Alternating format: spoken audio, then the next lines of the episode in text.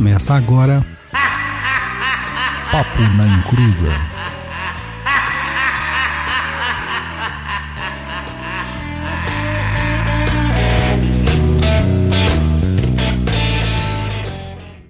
Como eu sou que é Douglas Raine, servidor na minha época era Novel Netware e Lantastic. Fala pessoal, boa noite. Aqui é o Luiz Guenca, mais conhecido como japonês. E servidor para mim é aquela pessoa que é conhecido como funcionário público.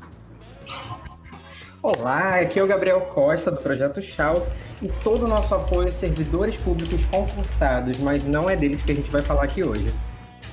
Boa noite, aqui é o Gaio Nicodemos e hoje a gente vai falar para vocês onde os servidores vivem, como se reproduzem como, e do que eles se alimentam. Ixi, se falou reproduzir, a galera já tá interessada já. Tem gente com um caderninho na mão. É, a gente vai falar um pouquinho sobre servidores, não dá para falar tudo, mas a gente vai falar aqui com o pessoal do projeto Chaos. Mas antes, os recaditos do japonês.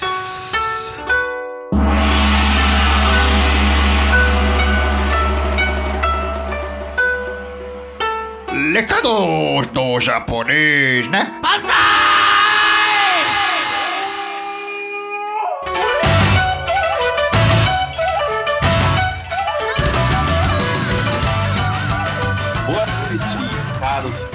capeta. Tudo bem com vocês? Vamos lá. Antes de mais nada, queremos agradecer demais a audiência do nosso último programete. Foi incrível. Muito obrigado mesmo. E como sempre, queremos agradecer os nossos apoiadores que nos permitem fazer um programa cada vez melhor. E se você quiser ser nosso apoiador, o caminho é aquele de sempre. Acesse lá o site do Catarse, www.catarse.me barra papo na encruza. Já faz o seu apadrinhamento lá. O link vai estar disponível no post oficial e também lá no nosso blog. Se você não conhece, acesse aí www.perdido.co, tá? Para você que está chegando agora é só o C e o O mesmo, não tem o M no final. E se não der para ajudar a gente financeiramente, não tem problema nenhum.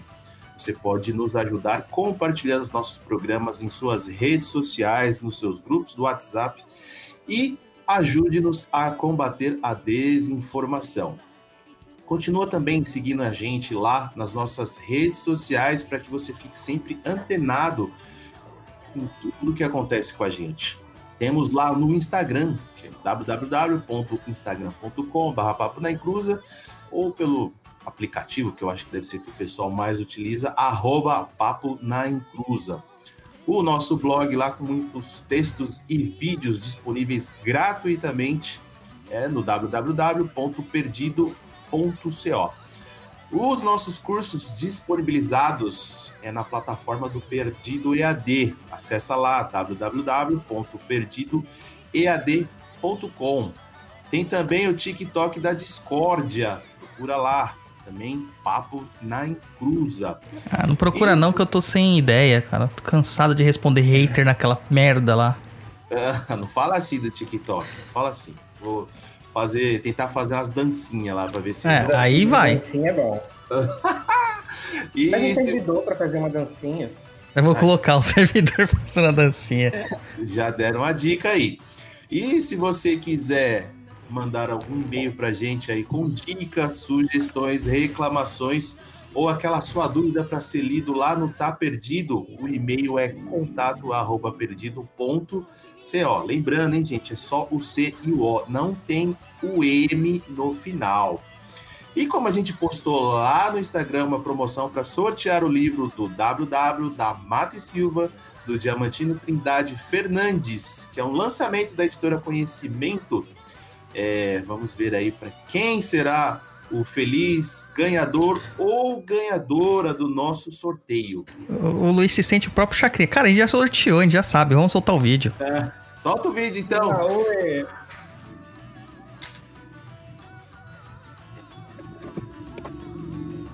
Quem será? Quem será? Meu Deus. Uba, uba, uba. Ah. Parabéns aí, arroba 77.aline. 777. Ganhadora. Então, vou pedir um favor para você. Entre em contato lá no direct nosso pelo Instagram, mande as suas informações para que possamos enviar o livro. Endereço, CEP e tudo mais completinho para você estar tá recebendo aí na sua casa o seu livrinho, beleza? E vamos aí, gente, para mais um programete de hoje que o assunto está muito interessante. É isso aí, meu povo. Cogito ergo sum, ou seja, penso logo existo. Batata não pensa, então não existe. É isso aí. Aqui com a gente hoje tá o pessoal do projeto Charles. Eu vou errar muito esses nomes. Né? Eles me forçam aqui na, nas, nas letras.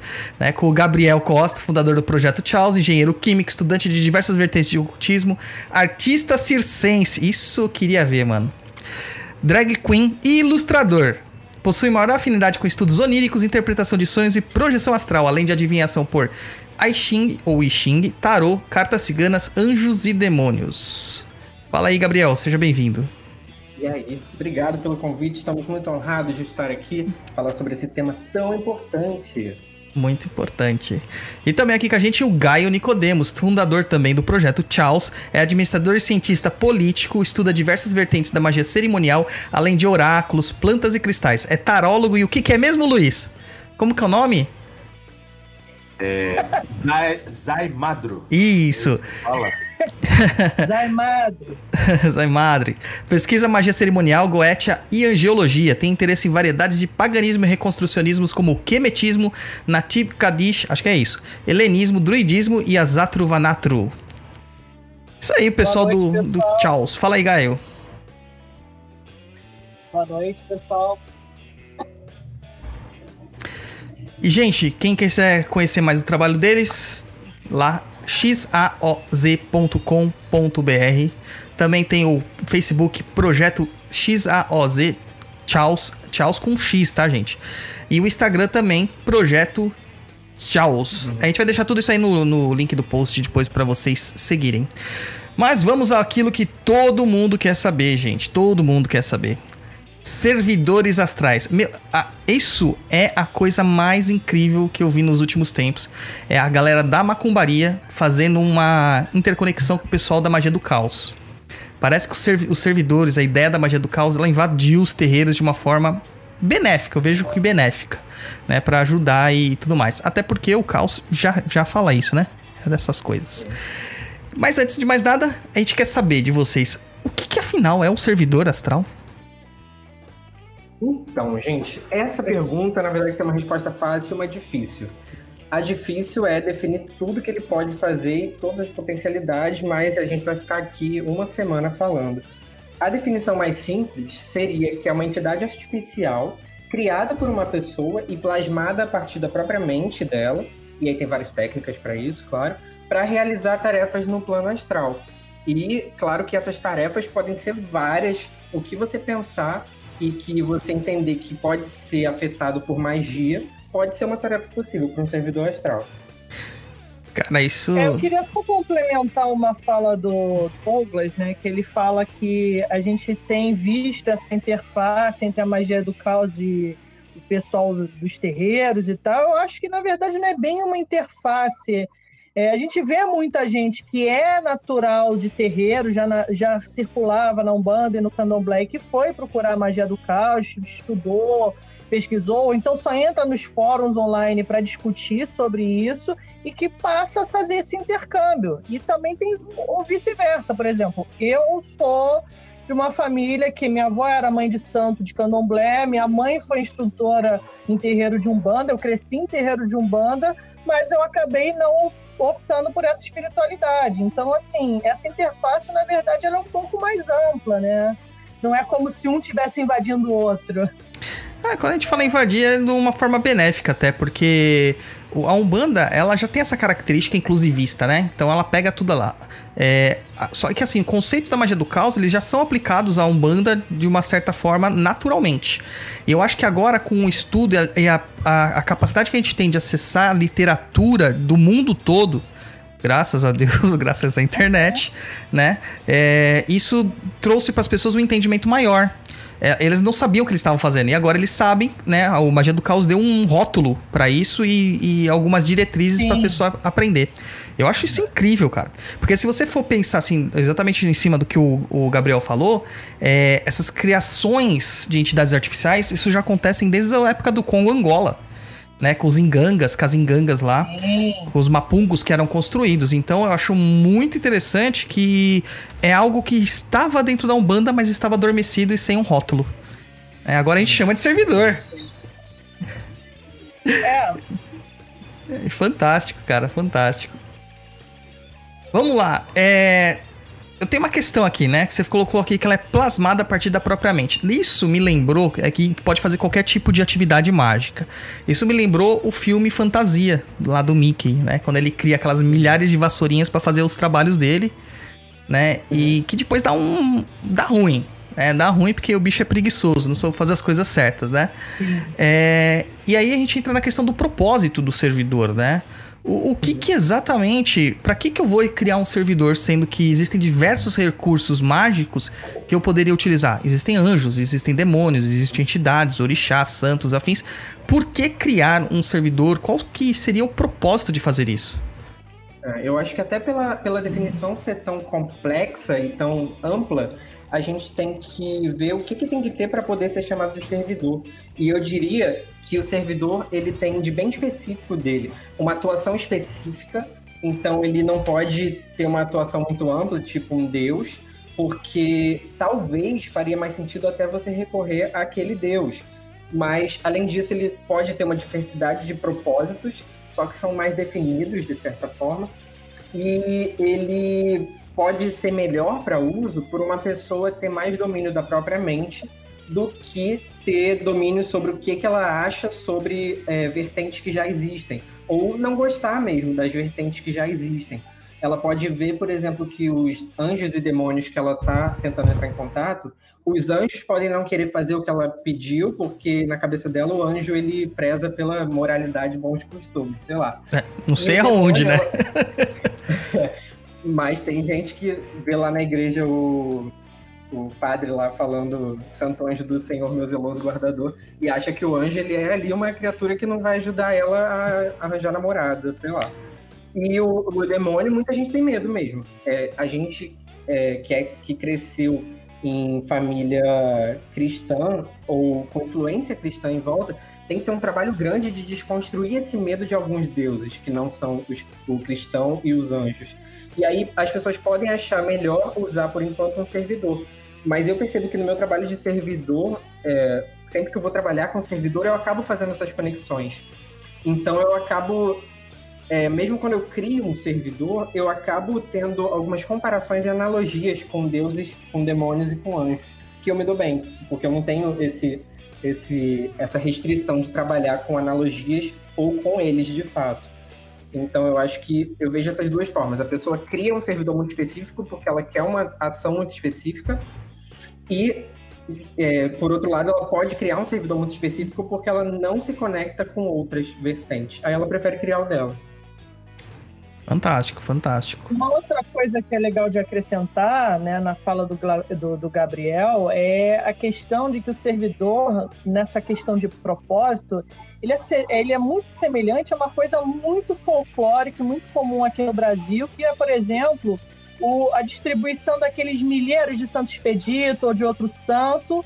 Então, o propósito é uma determinada, uma determinada vontade, uma determinada benesse que você pede para o sobrenatural e esse propósito depois vai se concretizar e vai ser resolvido espiritualmente, né, como uma, uma troca. Então você tem essa questão de uma energia que vai ser depois devolvida para o cosmos, para o universo, para a entidade que te atendeu de outra forma.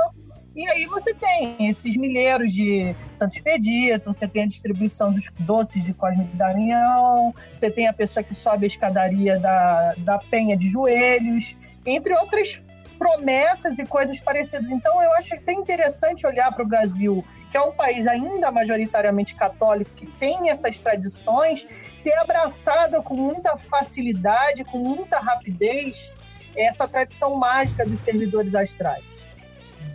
É, isso, exatamente. Apesar que essa coisa do Santo Expedito, cara, eu acredito que ele seja realmente um servidor cristão. Santo Expedito, São Jorge, esses santos são, são são Sebastião, os santos que a gente não tem comprovações históricas, né? Eu acredito que todos eles são realmente formas egregóricas que acabaram sendo trabalhados como servidores mesmo. E mais do que isso, ele tem um propósito muito específico que é converter as pessoas daquele lugar, Sim. na visão da igreja, e depois ele passa a ter um propósito no uso cotidiano, que é encontrar coisas e dar três pulinhos, sei lá, ou então resolver causas que parecem difíceis é, acaba que esses que foram criados de fato conscientemente e propositalmente e não foram só descobertos porque já viveram ou porque já estavam aí pelo plano astral e pelo mundo, eles se aproximam muito de servidores, inclusive. Mas eles têm alguns, algumas centenas de anos. Né? Sim, e eles têm umas centenas de anos acumulando esse egrégora em torno. Talvez essa seja a maior diferença. É, centenas de anos, muitos adeptos, muita rogativa, muito joelho ralado no chão, né, de rogativa, né? É, uma outra questão que, assim, que eu acho legal do servidor pra gente abordar, assim, logo no começo da questão do propósito, é que o pessoal fala assim, ah, vou criar um servidor para conseguir dinheiro, vou criar um servidor pra gente conseguir, sei lá, transar. É, é, e as questões internas, tipo, criar um servidor para vencer timidez. As pessoas esquecem que você pode criar servidor de todo quanto é tipo de forma, né? E, e, a, é, e a magia é muito isso, né? Olhar para dentro, olhar para fora, olhar para dentro, depois olhar para fora novamente, conseguir tudo, é. né? E eu acho que a, a, questão do servidor é muito mais livre para você fazer isso, porque justamente não tem esses dogmas, né? Quando Sim. você vem de uma cultura cristã, você já põe esse dogma, como você falou. É, então, mesmo quando você vai trabalhar com um santo, você acha que eu vou pedir para Nossa Senhora que eu quero não, dar uma trepada? Eu acho até que, que, em certo ponto, o servidor te ajuda a você não precisar de servidor. Às vezes, é igual aqueles filmes de sessão da tarde que ele vira para você e fala: Isso estava dentro de você o tempo todo. e você vê que, na verdade, você estava usando um servidor para te dar confiança de conseguir fazer o que você já se vê fazendo. Então, muitas vezes, até usar servidor pode é, fazer você sair de um ciclo de não conseguir fazer coisas para depois não precisar mais do servidor. O problema é o servidor se tornar moleta, né? Que é o que todo mundo fala também. Se você precisar criar servidor para tudo, tem alguma coisa aí que, que ele não está servindo mais ao propósito dele. Ele está se tornando uma desculpa para não conseguir fazer coisas ou uma desculpa para dessa vez eu conseguir, mas foi o servidor e você não ganha de certa forma, o benefício, a celebração de ser uma vitória sua. Então eu acho que tem que tomar cuidado com todos os extremos. Né? É, tem gente que acaba usando o servidor parecendo que tá colecionando card, cara. Eu já ouvi falar, eu já ouvi gente falando que vai criar um servidor para administrar os servidores. Meu Deus. um loop daqueles de programação louco. Inception, total. Bota um while com if dentro e nunca sai. Mas, cara, enfim, é, às vezes vale a pena você repensar tudo que está ativo na sua esfera mental para não ficar sobrecarregado, mas também para ver o que, que daquilo você consegue fazer já. Eu acho que é interessante. Mas isso também é um pouco diagnóstico do, do nosso tempo, né? Essa coisa de é. terceirizar e delegar para os outros. Então, isso também é um, uma tendência muito forte. A pessoa sempre tenta colocar como algo exógeno e não como algo endógeno. Então, acho que o servidor como muleta nesse aspecto, ele atende muito a essa necessidade da pessoa caracterizar que a verdade dela está fora e não dentro. Então, tem um processo de autoconhecimento partido, né, não desenvolvido, que enfraquece a espiritualidade dessa pessoa, desenvolvimento mental, espiritual, intelectual, e isso é um problema sério que a gente vê hoje dentro da comunidade mágica espiritualista como um todo, né? Que é um dos cuidados, um dos alertas que a gente tenta fazer. Eu, por exemplo, só trabalho com servidores pessoais, particulares ou coletivos da, do grupo, da, da Chaos. Eu não trabalho com servidores públicos, eu não me sinto confiável, não, não sinto confiança com isso. É essa questão do servidor público é complicada. A gente vai entrar lá pra frente sobre isso aí. E aí, na sequência, uma coisa assim: é, o servidor astral, esse nome pomposo que acabou tomando, né? Que às vezes as pessoas confundem muitas coisas com isso aí. É, tem muita gente que confunde sigilo com servidor, tem gente que confunde diversos tipos de situações. Isso é um recurso só da magia do caos, cara? Ele é um recurso só do caos? Então, como a gente estava falando aqui antes, é, a gente tem que ter cuidado quando nomeia essas coisas para a gente não correr o risco de ser anacrônico. Então, se a gente falar que um povo antes de 1990, porque Heine definiu servidor astral em 1991 com esse nome específico, fazia servidor, a gente vai estar passando uma informação incompleta. Mas a gente tem que entender também que nenhuma ideia surge do nada.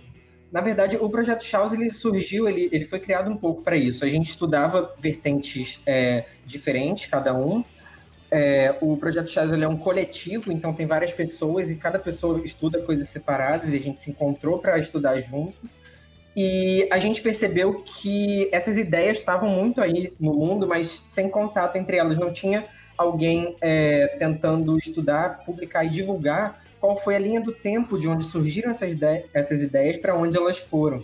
E os servidores, eles podem parecer uma ideia nova, mas eles são um nome novo para uma ideia que esteja, esteve aí desde sempre. Você mesmo falou lá dos povos subsaarianos na África, a gente já tem é, entidades criadas propositalmente. No Egito também, que são, por exemplo, os Ushabits, eles são estatuetas de servidores que vão te ajudar no pós-morte, lá nos campos de trigo.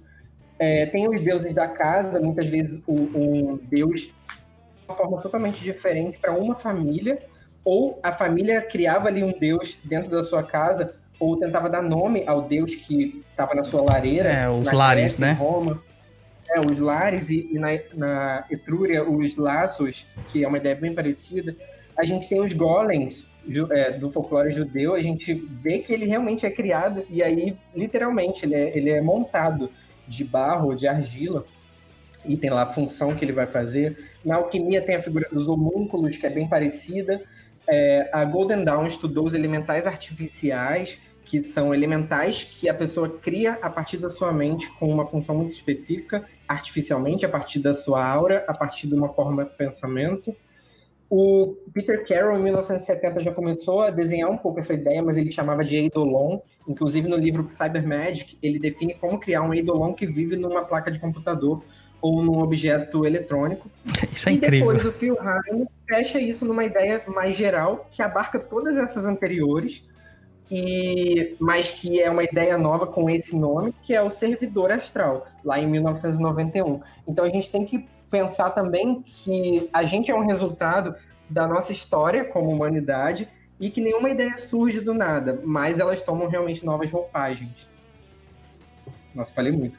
Ah, imagina. Fantástico. Gaio, Falou tudo, né? Nem deixou espaço para eu falar, mas é, Fala aí, Garoto. além desses servidores, eu acho também interessante é, destacar uma figura bastante folclórica e muito comum que a gente tem é, no imaginário coletivo, que é a figura do boneco de voodoo, que ele também tem uma lógica muito parecida. Ele é um espelho que você cria de uma pessoa, né, que vai fazer um pareamento, mas ele não é o espírito daquela pessoa, ele tem um espírito próprio, ele nasce criado, ele é formado muito parecido com o golem, com uma finalidade de saúde ou de doença, dependendo da intenção do, de quem está praticando.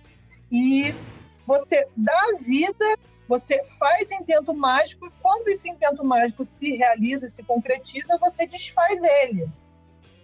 Né? Não, exatamente. Eu acho também que tem uma, uma diferença é, que não é tão limítrofe, ela é bem tênue, que é se você inventou ou se você descobriu uma entidade que já estava por aí. Mas isso Sim. muito se mistura no método de fazer servidor, porque muitas vezes você entra em gnose e a ideia vem já do astral. É, eu, quando criei um servidor, que é o Octo, que é para proteção pessoal, muito das ideias foram ideias que foram vindo e eu simplesmente coloquei no papel. Lá na Chaos a gente também tenta fazer isso, de canalizar servidores ao invés de criar totalmente propositalmente, conscientemente. A gente tenta é, sempre é, ter uma ideia de colocar no papel um servidor, mas deixar em aberto algumas coisas para simplesmente virem, para a gente sentir. É, a Márcia Alessandra fala aqui, o diabo da garrafa, o cramulhão, né? É, é basicamente a ideia do homúnculo, né? Você criar a partir Sim, do... basicamente. do- tem já no São Cipriano tem isso, isso ficou muito forte na cultura popular aqui. Depois daquela novela, acho que era Renascer, que era o nome. Então, nossa, todo mundo queria ser o Tião Galinha. Todo mundo queria ter um cramunhão debaixo do braço. Mas não, não dá, né, cara? E é uma ideia realmente de um servidor, que é um. Você vai criar um servo e, e vai que- dar ordens pra ele fazer o que você quiser, né? É, é até- Talvez a única diferença seja realmente essa, dele ser capturado muitas vezes e não criado. É. Mas, realmente, a ideia geral se mantém bastante. É que o Diabo da Garrafa do- da tradição do interior é diferente da do da visão do São Cipriano, né? Do Diabo da Garrafa no, no interior de São Paulo, principalmente, é, eu tive contato muito com a cultura popular, né? Na minha juventude. Eles realmente acreditavam que dava pra você criar. Então você tinha que ter uma galinha preta realmente. Isso, claro, que vem do São Cipriano, porque de alguma forma É, alguém por fora. é, eles, eles tinham que carregar o ovo debaixo do braço, realmente, durante meses. Ou seja, o ovo apodrecia, cara, até o ovo ficar preto. Né? E aí eles Aí, tinham essa ideia, Você, você ficava com tanta infecção que você delirava e realmente. possivelmente, né? E a gente não sabia os chás que eles tomavam também, né? Mas é, é, no interior isso era muito forte, cara, muito forte. E aí você falou também do da, assim, folclore dos golems. Eu tenho um. Conheço um, um judeu de 75 anos de idade. Cara, ele crê piamente na existência do golem. Entendeu? E isso é passado na família dele como uma verdade. Não é uma, uma literatura, uma, um folclore, um conto, história. Não, ele crê. É, é- é real. Pra ele é real, pra família dele é real. É, a gente vê como que essas, essas criaturas que a gente acaba dando vida, né? Elas são tão é, palpáveis, tão reais, né? Tão reais. O Guilherme tá falando aqui embaixo do Garra do Angel, do, do Andy na garrafa. Sim. Ele tem poder na medida que você dá poder pra ele. E aí tem gente que considera que ele é o servidor que tá fazendo coisas pra pessoa. E tem gente que considera que você é, invoca um servidor pra morar ali na garrafa. Um elemental da terra pra morar ali na garrafa. Das duas formas, a forma de funcionamento vai ser bem parecida e bem parecida com a de um servidor porque o servidor ele pode ter uma morada física, ele pode ter um ponto de ancoragem onde você ancora o seu servidor que você criou. Mas ele pode ou ele tem que ter? Ele pode ter, ele não tem que ter e a gente quase nunca vê e o Phil Heine ele fala como se fosse obrigatório ter um sigilo. O sigilo é mais ou menos obrigatório, você tem que ter um símbolo que vai ancorar a energia dele. Mas é opcional você ter um objeto onde você vai ancorar também a energia dele.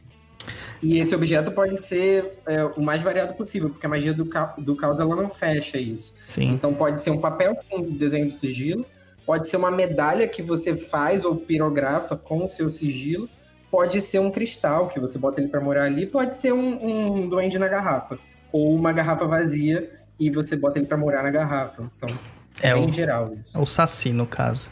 É, uma outra coisa que você falou também interessante, Gabriel, é essa questão do. de às vezes a gente capturar uma essência, né?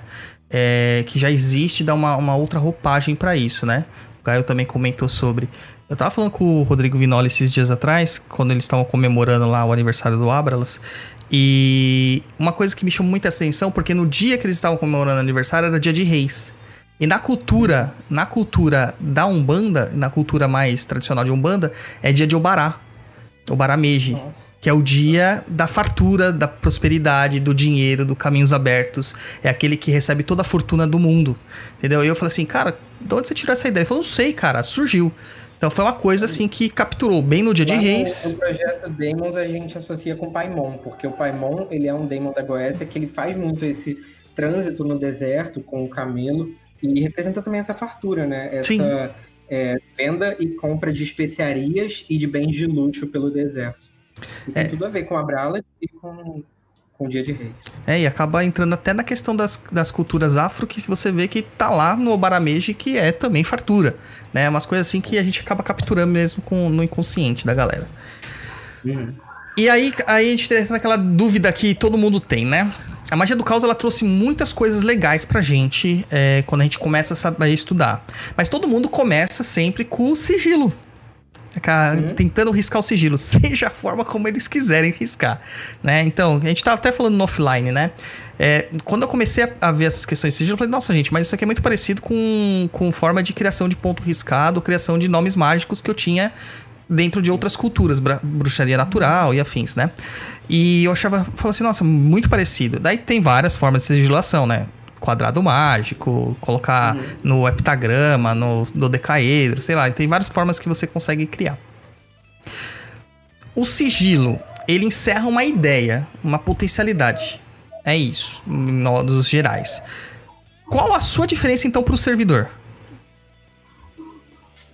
É, eu entendo, até para fins ilustrativos, eu entendo como se o sigilo ele fosse uma antena que fica ali emitindo e repelindo algumas energias é, que são compatíveis ou não com a ideia que está nele.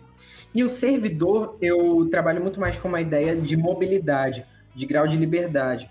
O servidor tem um sigilo, que é o símbolo dele, é ali a ancoragem energética dele. Mas o servidor é aquela fumacinha que sai andando para fazer as coisas. Ele seria aquela ideia já plasmada no astral para agir. Então eu diria que são esses graus de liberdade. Um, um sigilo, para mim, tem uma atuação muito mais passiva e em termos de localização fixa, quando o servidor ele tem um pouco mais de mobilidade e atuação mais ativa. Ele vai lá fazer coisas no- numa, numa explicação assim muito ilustrativa e visual até. E apesar disso, eu acho interessante destacar que tem coisas no meio do caminho entre o sigilo individual e o servidor. Por exemplo, os talismãs rúnicos que a gente usa na magia nórdica, eles são o meio do caminho. Quando você traça uma bind rune, ou quando você faz um Vegvizir ou outros talismãs rúnicos, você tem que gestar ele. Normalmente em períodos de nove, nove minutos, nove horas, nove dias e por aí vai.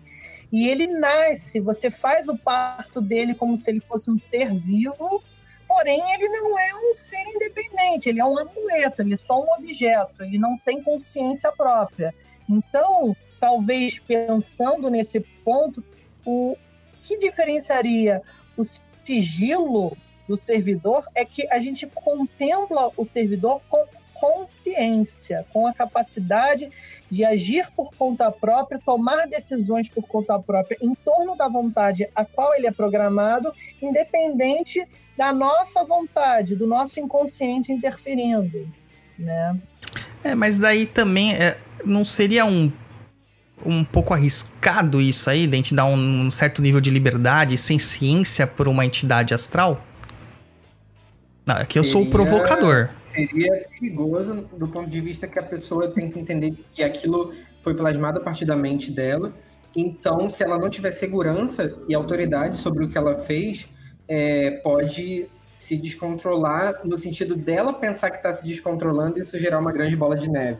Imagina, a pessoa não tem muito, é, muita segurança do que está fazendo, cria um servidor ou ativa o servidor de alguém. Essa pessoa pode ficar com pensamentos obsessivos do tipo: olha, tá tudo dando errado na minha vida. É, ontem caiu um copo e quebrou, é culpa do servidor. Aí ela já começa a criar ali na cabeça dela também um- uma programação mental de que o que está dando errado é culpa daquilo que ela fez sem ter muito conhecimento. Então eu acho que o principal é, recado é que servidores não saem do controle por conta própria.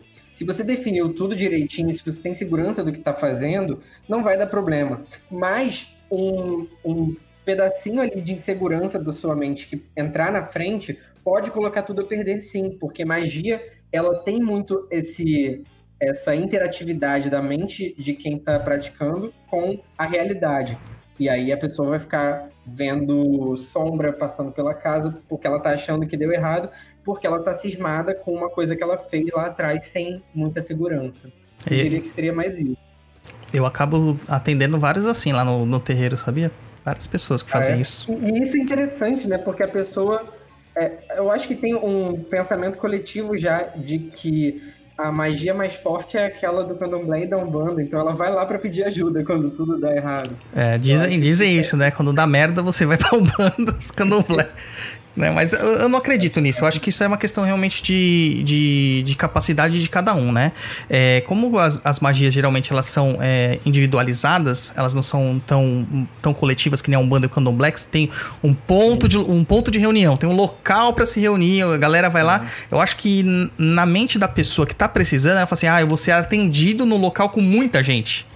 Né? Aham. E fala assim, não, vou ter um atendimento com um mago à distância, ele não vai conseguir exorcizar essa, esse capeta da minha vida, né? Não vai conseguir. Então isso é muito mais a, a questão do entendimento da pessoa. Eu acho que um banimento resolve muita coisa, um exorcismo sum- sumério resolve muita coisa.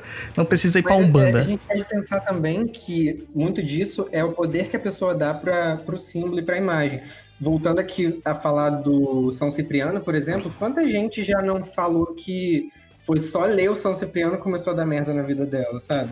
Essa pessoa, se ela tiver com esse tipo de pensamento, com o São Cipriano, não é bom ela fazer um servidor, porque ela também vai pensar isso. Mesma coisa. Se ela tiver alguma desconfiançazinha, ela já vai ficar naquele pensamento ali e tudo que der errado vai ser culpa do servidor. É, a gente, põe culpa, culpa em tudo, né? A culpa é nossa, a gente põe onde quiser. E não tem, Terceirizando a culpa, né? O Luiz conhece bem pessoas assim, né, Luiz? É, mas assim, dois. Conheço e, hoje tava querendo terceirizar de novo. Ai, meu Deus. Servidores, assim, é, tem dois tópicos aqui em servidores que não tem como a gente dissociar. A questão da, de ser um servidor privado, né, um servidor pessoal, um servidor só feito para nós, para o nosso uso, ou às vezes de uma coletividade muito, muito fechadinha. Né, um servidor público realmente que é explorado na internet de uma forma geral, né? É, fala um pouquinho mais pra gente, é, Gaio e Gabriel, sobre essas questões, assim, as diferenças entre servidores privados e públicos, se um é mais poderoso que o outro, qual que é o intento disso, por que existe isso? Bom, é, eu acho que uma das principais questões do servidor público para o servidor privado é a função dada. Então, por exemplo, se eu quero arranjar um emprego e crio um servidor que vai me fazer conseguir essa vaga de emprego, é diferente de um servidor público que ajuda pessoas em geral a arranjarem emprego. Por quê? Porque você tem uma vontade direcionada diferente no processo de criação. Enquanto que a vontade de eu, Gaio, faço um servidor para conseguir emprego está direcionada ou para uma vaga, ou para um concurso público, um, um projeto específico, a vontade generalizada de pessoas conseguirem emprego, ela é mais difusa. E ela vai precisar que as pessoas usem o servidor com essa vontade difusa para que ele tenha coesão, né? Porque o que acontece? Quando a gente fala de magia, a gente fala de vontade em movimento. Quanto mais consciente, quanto mais clara, quanto mais objetiva é a vontade que vai ser personalizada na magia, é mais fácil você atinge o intento. Quanto mais confuso, quanto mais turbulento, quanto menos objetivo, mais difícil alcançar esse intento. Então, você tem esses prós e os contras num, num servidor público e num privado no primeiro momento, já nessa dimensão né, de uma vontade individual, própria, particular, direcionada, ou de uma vontade coletiva, Hum. difusa, com objetivos variados. Sim. E eu acho que também tem. A pessoa tem que pensar, por exemplo, se a mente dela coloca muito poder num contrato. E aí, se ela perceber isso, que ela vê muita importância no contrato, faça um contrato. E aí ela tem que pensar também que existe o modelo do contrato, que é o que o cara lá que fez o servidor público disponibilizou, é um modelo, mas que ela pode fazer o contrato dela. E ela tem que pensar, ela tem que acreditar, inclusive a nível inconsciente, que o que ela está escrevendo ali vai ser o que ela está usando do servidor. E que ela não vai pegar ali naquele contrato nenhuma cláusula que não esteja escrita. Aí ela se protege disso. E além disso, ela tem que pensar também antes em questões de como ela vai é, fiscalizar e gerenciar esse contrato. Se eu quiser mudar no meio do caminho alguma ideia, é, eu refaço o contrato, rasgo esse e faço um novo, ou eu posso mudar coisas no contrato? Qual vai ser o meu, o meu, a regra para o servidor aceitar ou não essa mudança? É bom pensar em tudo isso antes. E se a pessoa tiver é, essa necessidade de colocar por escrito, coloque o máximo por escrito. Porque quanto mais registro no seu grimório, melhor. Para depois você poder voltar e ver o que, que deu errado ou se deu certo e o que, que você poderia mudar. Então, acho que tudo vai da pessoa perceber o que, que para ela é importante e os riscos que a mente dela vai poder pe- pregar essas peças nela para ela poder usar um servidor de uma pessoa ou para ela criar um dela próprio e como criar. É, então, crianças, prestem atenção. Antes de você criar um servidor, trabalhe com a sua autoestima, tá? Com as suas frustrações. Tá? Psicólogos estão aí aceita um plano de saúde, é importante, tá? É, uma, só para pontuar pro pessoal aqui, que tem todo mundo sabe o que, como funciona o servidor, geralmente na criação do servidor nós escrevemos o contrato, que é o que o Gabriel falou, que é um, um mais ou menos uma definição daquilo que o servidor faz, de quem ele é, o intento dele, a sua forma de ativação, até onde que ele vai, suas capacidades e também as suas restrições, né? Onde ele vai morar, vai colocar o sigilo, sua forma, seus desenhos e tudo mais. Então, realmente é um contrato, você, você descreve num papel tudo aquilo que ele pode ou não pode fazer. É, algumas pessoas ficam presas a esse contrato de uma certa forma que elas acabam se engessando. Então ela vai criar um servidor, não funcionou, funcionou de uma forma equivocada, ela queima aquilo lá, faz um novo. Queima aquilo lá, faz um novo. E às vezes não, às vezes o servidor precisa aprender. É, tem essa questão da ciência. Então tem que. A rede neural da programação tá aí para mostrar que Exato. servidores podem aprender. Você tem que aprender. É, então você tem que dar certa, entre aspas, autonomia, né? Claro que eu eu criei um, uma celeuma anterior, mas tem que dar uma certa autonomia porque o servidor ele precisa ter um mínimo de ciência para ele saber como se virar. Uhum. É, se você encontra, faz o servidor para gerar recurso, ele vai ter que aprender como que funciona aquele recurso primeiro, para depois ele trabalhar para você. É, então isso aí é, acaba. É, a gente tem bastante exemplo também de contrato, historicamente até. É, muitas vezes a igreja é, forjou contratos para falar que as pessoas tinham pacto com o demônio, mas aí é uma coisa totalmente separada. E muitas vezes os demonologistas de fato fizeram contrato com anjos e com demônios. E aí o contrato, o modelo de contrato é bem interessante você olhar. Tem um exemplo bem famoso que é o contrato com o anjo Padiel, com o espírito Padiel, porque ele não é bem um anjo, ele é uhum. do Deus de Goetia. E aí, lá no contrato tá, eu declaro que o ser, o espírito Padiel, vai aparecer aqui, vai fazer o que eu pedi, vai embora quando eu pedir para ele ir embora, sem fazer mal a ninguém que está aqui dentro do círculo e a ninguém que está em volta. Então o contrato é super completo mesmo. Porque essa magia cerimonial ela tinha mais necessidade de contratos e de coisas fixas ali para encerrar ideias numa forma física. Elas, eles percebiam que tinha essa necessidade. Aí tudo vai ter um instrumento, uma regra, um contrato escrito e tem, tem alguns exemplos na história até de contratos falando que o demônio realmente apareceu. Então, é um contrato pós-ritual. E com assinatura do demônio, ainda mais. Oh, que é legal! Citri. O mais, o mais famoso é o de Citri. E é um contrato da maçonaria italiana, se eu não me engano. A gente até estava falando sobre ele lá no, no projeto Demons, mas também não é nova essa ideia de contrato com, com entidades. E é assinado com sangue? Foi assinado com sangue? Olha, eu não sei porque no caso estava escaneado preto e branco.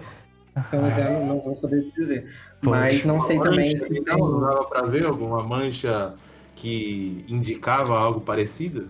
Aí já não sei. Eu, como falaram aqui embaixo, a pessoa pode entrar em contato com três entidades, ver quem faz o melhor preço, aí ela joga ali no pregão e faz um contrato. É. Cuidado com os contratos que vocês estão fazendo por aí, gente. Contrato de governo geralmente não é o mais barato, e sim aquele que dá mais benefício para os outros, né? Ai, ai. Mas então, justamente no contrato, quando a gente tem um servidor público, por exemplo, é, existiu o criador do servidor público, ele foi lá e ele fez o contrato dele. Esse contrato nem sempre ele é público, né? A gente sabe que não é público, ele só dá como você. É, um manual de operação de como você utilizar é, o servidor. Vai dizer, de certa forma, quais são as limitações até. Porque como o servidor é uma, uma entidade específica, criada para um propósito específico ou por uma gama de propósitos, você talvez não consiga muito resultado pedindo uma coisa que ele não pode fazer. Então, aquele modelo de contrato que está ali é mais ou menos uma descrição da, desses limites, eu diria. Mas assim, vamos supor que o cara lá que criou o servidor, ele colocou um, uma cláusula vampirizadora. Ou seja, para cada pessoa que ativar esse servidor, eu vou sugar um pouquinho aqui dele, né? Um centavo vai para minha conta. É possível isso? Se chama Igreja Neopentecostal. Ah, Eles ótimo. 20% do seu. Tô brincando. É, então, eu acho que, como eu falei aqui anteriormente, esse, esse contrato que a pessoa criou é um modelo de contrato. E aí você vai copiar ele ou você vai é, passar limpo esse contrato e aí ele vai se tornar de fato um contrato que você vai usar se você precisar de contrato, porque tem gente que ativa sem precisar, porque sabe que se conhece muito bem e que a sua mente vai responder bem, só com a ideia do, de ter lido ali. Mas se você precisar, faça um contrato e faça esse treino mental de que você só vai ativar o que está de fato escrito. Porque senão, se a pessoa ela confiar e se jogar naquilo sem ter esse controle mental, ela pode até pegar coisas que estão na egrégora. Por exemplo, pessoas no mundo inteiro estão usando um certo servidor para pedir coisas que não é o que ela quer. Ela pode, de certa forma, se a gente for pensar no nível mais espiritual e astral, é, puxar um pouco dessa ideia. É como se a gente fosse, mal comparando aqui, por exemplo, tem símbolos é, nórdicos que foram pegos pelo nazismo. Uhum. Não dá mais para as pessoas olharem para o símbolo, muitas vezes, e, e não associarem. Então esse símbolo acaba sendo abandonado, porque a pessoa sabe que ela vai ativar coisas que ela não quer, porque estão ali por trás naquele inconsciente dela, de que aquilo já foi associado a alguma coisa que ela não quer. O servidor público, eu diria que tem mais ou menos isso. Você tem que pegar o símbolo, ver se aquele símbolo não te remete a nada é, que vai te trazer prejuízo, e mesmo que não remeta, você tem que definir só vai ativar o que você mandou ativar para você ter controle sobre o próprio rito, para você ser o mestre dentro do círculo do seu ritual. Hum, certo, beleza. Interessante, interessante. Pena que as pessoas nem sempre pensam dessa forma, né? Era bom todo mundo passar limpo realmente. E não só, só desenhar o sigilozinho e taca ali pau. É, a, gente ouve muito falar por aí é, um conceito que é um conceito que nem é de servidor, basicamente, acabou sendo apropriado pelo servidor, é, que são as questões da, das tupas, né? Tupa e vampirização é, é pauta master, né? Que eu falei para vocês antes do programa, na Umbanda nós trabalhamos com servidores. Né? E um dos servidores que nós trabalhamos é justamente, é, não, lógico que a gente não dá esse nome, mas é justamente um vampirizador de energia negativa. Ele se alimenta de energia negativa. Né? A gente bota esse servidor dentro da trunqueira e aí tem um responsável para domar essa praga, que é um Exu, que é o que a gente chama de Exu de tronqueira, né? O Exu Sete Tronqueiras. E ali a gente sabe que tem um, um, uma criatura ali colocada, ela é alimentada quando não tem pessoas dando energia negativa, justamente porque ela precisa dessa alimentação constante. E isso é feito realmente como um contrato com as entidades do, no astral quando elas se manifestam. Então é uma, um vampirismo benéfico, se a gente for pensar, né? Que tá tirando demanda, carga negativa, nessas coisas. Mas a gente sabe que pode, né? A gente tá lidando com pessoas e pode acontecer de tudo. Tupa e vampirismo. Nos grupos de Facebook de Magia do Caos, que eu acho divertidíssimos, por sinal, é, é o que mais aparece é gente falando assim: cuidado com o servidor tal, porque ele virou uma tupa. Né? Podia, podia falar assim, virou um deus, né? Mas não, virou uma tupa. O que, que é tupa, mano? É, então, a gente é, se deparou com esse mesmo tipo de comentário e a gente escreveu um texto que está no nosso blog, no Medium, sobre isso, que o nome é Cuidado com a Tupa, para dar aí um. Uhum. saber se a tupa foi sua ou não. Mas a gente também viu muita bibliografia pesquisando essas origens, porque é algo aparentemente mundial. Tem fóruns de fora do Brasil que também fazem associação. Mas, basicamente, o vampiro, como você já falou, ele hoje já é um pouco desprendido da questão do só parasita e só negativo. Então, o vampiro ele é um transmutador de energia. E hoje já existem vertentes de vampirismo para fazer é, finalidades mágicas que não necessariamente são parasitismo mágico. A tulpa, por outro lado, é um conceito tibetano do século XVII. Então, essa confusão foi se dando ao longo do tempo por causa da associação de alguns autores sobre isso. A gente tem relatos, por exemplo, da Diane Fortune, que fez parte da Golden Dawn, e ela criou um elemental artificial a partir de técnicas que já eram estudadas anteriormente de forma pensamento, pelo Leadbeater, por exemplo, e ela aperfeiçoou essas técnicas e criou um elemental artificial, mas ela tem textos onde ela fala que o elemental artificial dela saiu de controle, porque ela tinha raiva de uma certa pessoa e esse elemental artificial dela, que era um lobo espectral, começou a rosnar quando ela pensava nessa pessoa. Então saiu um pouco de controle aí. A gente tem textos posteriores, por exemplo, da Alexandra Neal, onde falam que tentaram criar tulpas que saíram de controle também. Essa Alexandra Neal falou que usou as técnicas tibetanas, conjurou uma tulpa, que era um senhorzinho é, para ajudar na meditação dela, e esse senhorzinho começou a aparecer em lugares sem ela ter pedido. Então ela falou que saiu de controle. E ela, nesse texto, compara com o caso da Diane Fortune, lá de 1900. Uhum. Além disso, na internet, é, nos fóruns, que eu acho que foi até o Reddit, mas pode ter sido outro, é, pode ter se, se alastrado para outros fóruns, algumas pessoas pegaram todas essas histórias de vampiro, tupa, a da Diane Fortin com Elemental Artificial e a da Alexandra Neal, que saiu de controle, e é, meio que mesclaram tudo num conceito só, falando que queriam criar servidores, mas que o risco do servidor é ele virar uma tupa. Quando, na verdade, isso é uma mistura de conceitos. E lá eles tentaram, inclusive, nesse fórum, é, conjurar servidores do My Little Pony, pelo que eu vi. e depois eles associaram o Slenderman, que era aquele, aquela lenda urbana Sim. que aparecia com um braço na floresta, com uma tupa. Então, esses conceitos se misturaram todos a partir desses relatos.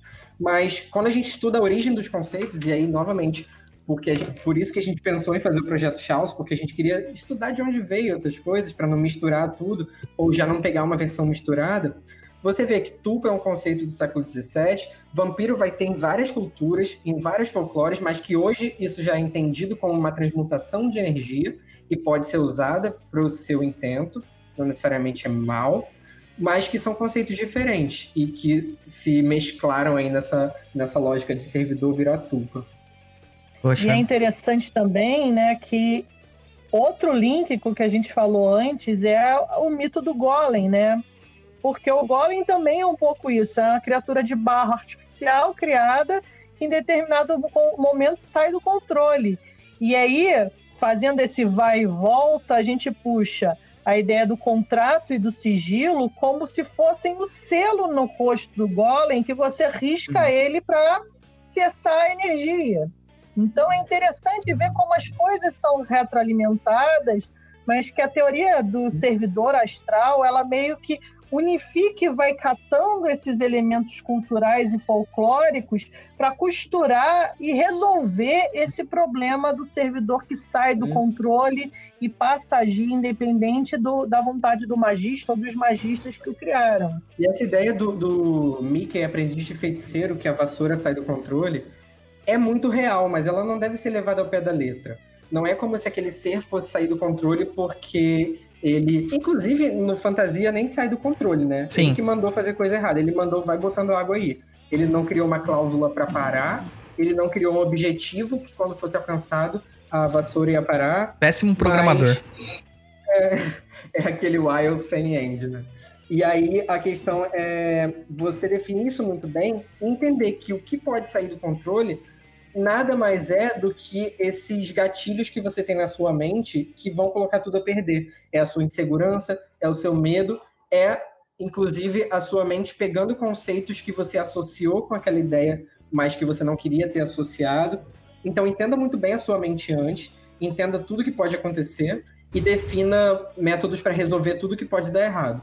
E aí provavelmente vai dar pouca coisa errada, mas se der você rasga, queima e também resolve. Ou estuda cinco no meio anos. mágico, a gente tem vários causos, né, anedóticos de magias, não necessariamente com servidores, que elas dão errado porque o pedido, o objetivo do magista, ele é estreito, né? Tem aquele caso muito recorrente de exemplo que a gente dá da pessoa que queria porque queria ganhar dinheiro, precisava de dinheiro, e foi fazer uma magia para ganhar dinheiro. Dois dias depois, o avô morreu, a pessoa ganhou a herança.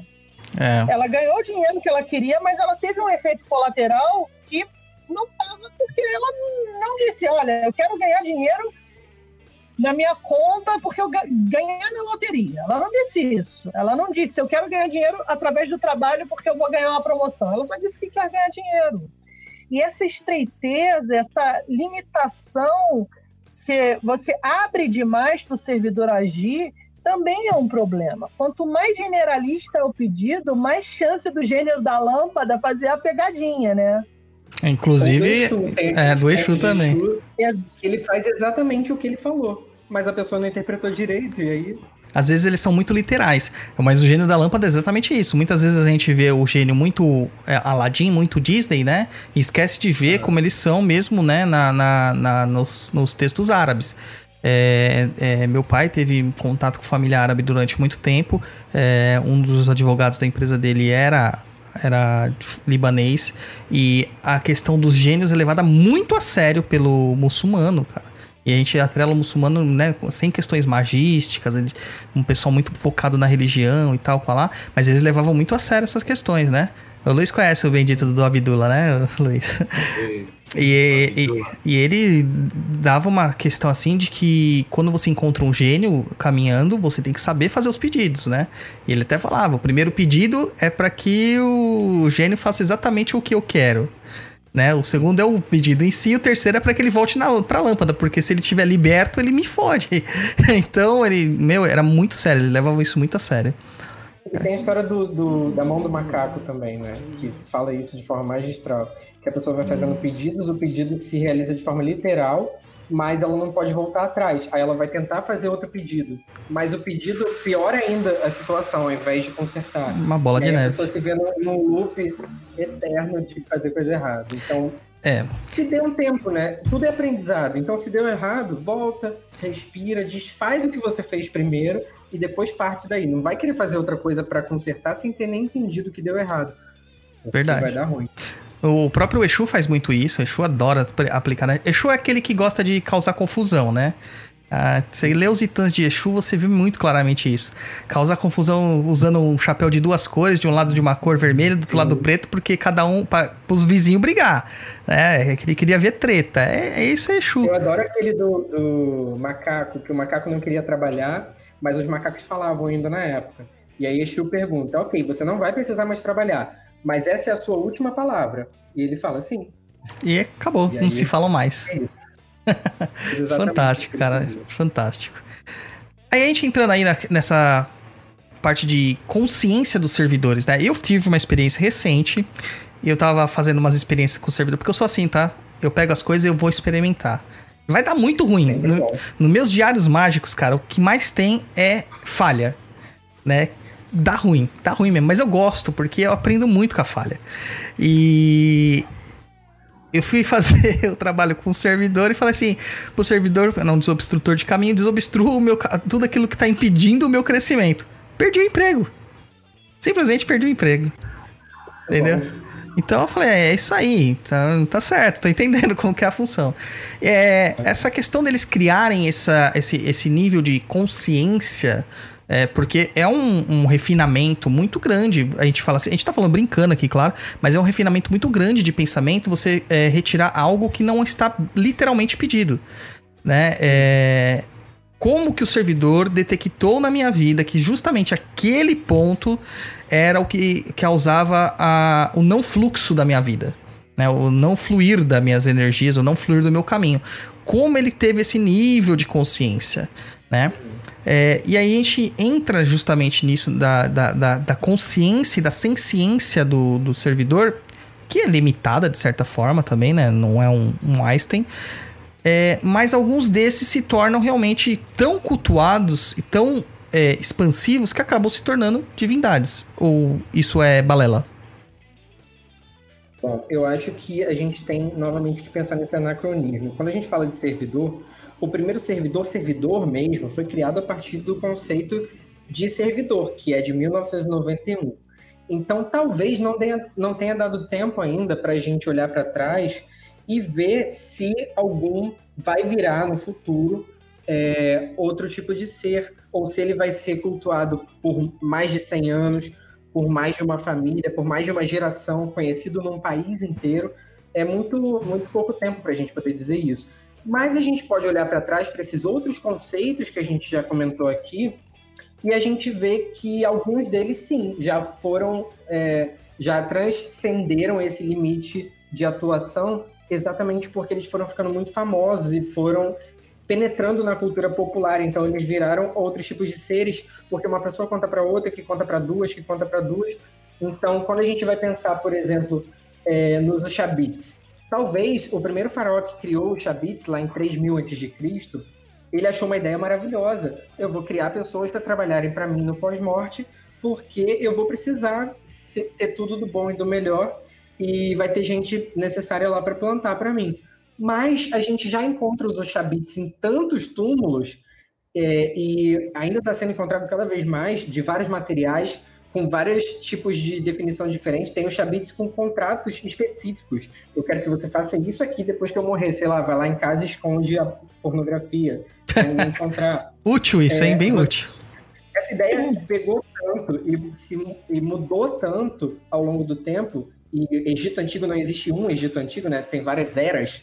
Então, a gente pode dizer que o Shabbat ele virou cer- certamente um conceito plurinacional já, mas servidor a gente ainda não tem esse tempo para dizer, eu diria isso. A gente é, não tem certeza também de quais entidades e deuses surgiram com o culto doméstico, porque no passado pessoas criaram a ideia mesmo e depois isso virou um deus, porque aí é uma limitação histórica, a gente não tem material para rastrear todo esse processo, porque quando ele era muito pouco conhecido, não tinha muito material sobre ele, as famílias muitas vezes não sabiam escrever no passado. Então, se ele foi criado por alguém, essa pessoa já morreu e não deixou registrado. E servidor, a gente tem que olhar para o futuro. Então, a partir do momento que as coisas começam a ficar mais registradas na internet, a não ser que a gente tenha um apagão, tipo Blade Runner, a gente lá daqui a 500 anos vai poder voltar e ver se algum deus que a gente está chamando de deus lá, na- daqui a 500 anos, surgiu como um servidor. Eu acho que é muito cedo ainda para a gente dizer, porque 1991 foi logo ali. Eu fico um pouco no meio do caminho e eu recupero a ideia de que, ok, a gente pode dizer que deuses antigos não surgiram como servidores, mas a gente pode dizer que epítetos de deuses, de santos, de orixás surgiram com uma finalidade similar. Então você pega lá o grego que cultuava Zeus, e aí por alguma razão ele era um pastor que queria afastar os lobos do rebanho dele. Então ele vai lá e para que cria uma imagem de Zeus Licaios com a função de ser o Zeus lobo que vai proteger o rebanho dos outros lobos. Esse Zeus lobo, ele é um servidor. Ele não é o Zeus, Deus, a divindade, mas ele representa a força daquele Deus com uma intenção específica. E é uma coisa que a gente hoje vê acontecendo com alguma frequência de que alguns servidores que são criados por alguns coletivos, com alguns grupos, por alguns terreiros, eles representam, na verdade, essa delegação mais específica para uma energia maior de um divino. Então, eu diria que talvez a gente tenha um processo invertido.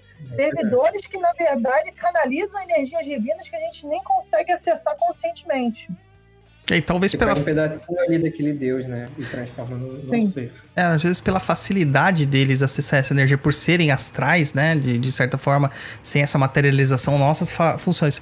É, eu tenho uma questão, assim, que dentro da Umbanda a gente trata muito sobre as questões do sincretismo e tal. Isso é uma confusão histórica, complexa e cheia de preconceitos e atavismos, né?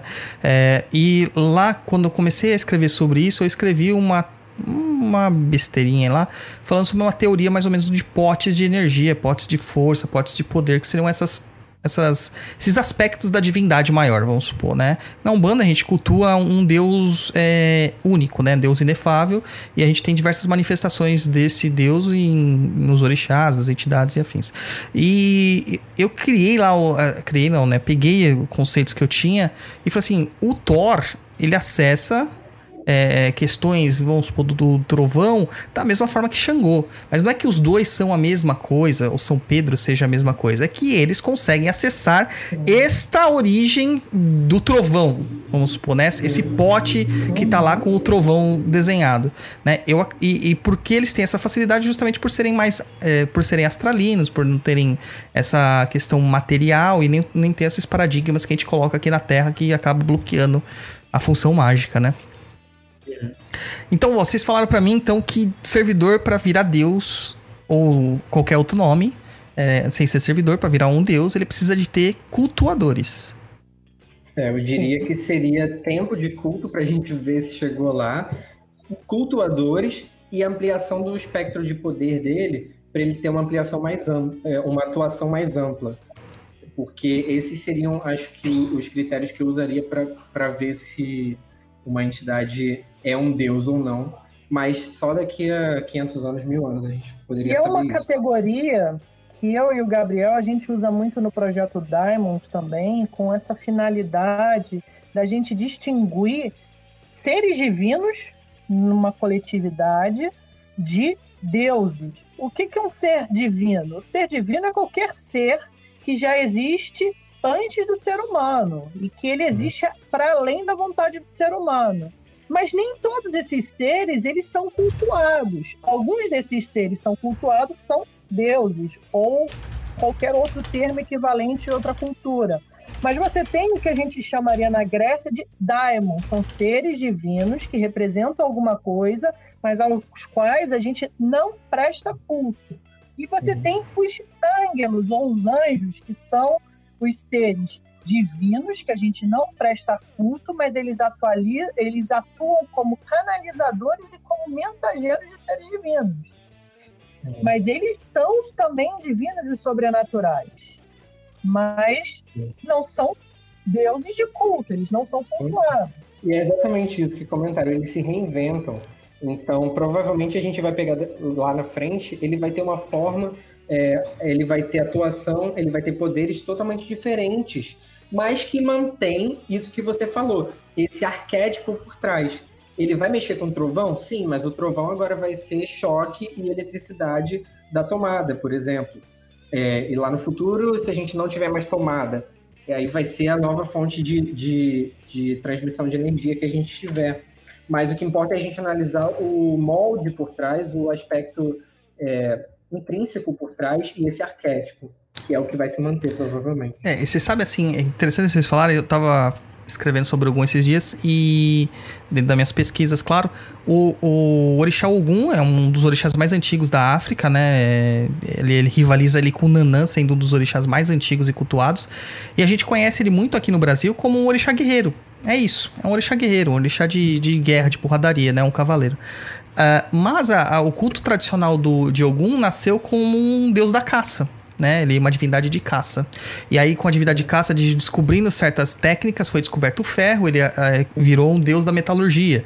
Por ele ser um deus da metalurgia, desenvolveu a agricultura, daí virou um deus sedentário.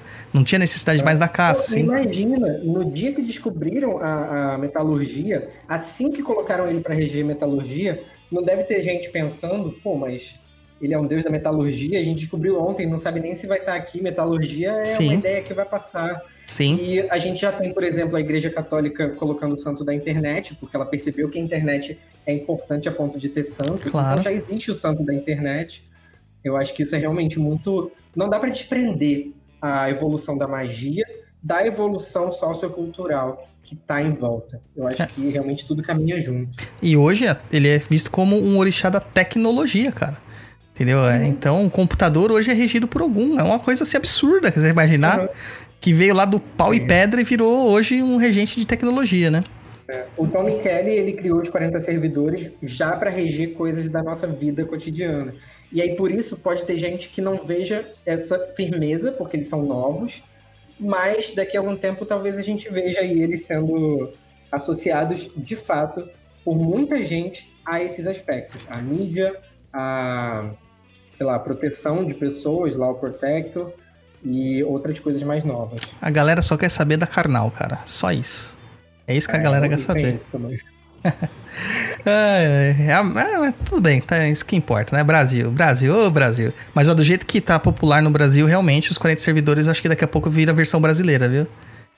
É, acho que vira. Eu não sei como é que isso é nos outros países. Eu, eu achei muito interessante ver a questão da tulpa e dessa ideia de plasmar um servidor em outros países, porque eu vi que nesses fóruns é uma ideia bem viva.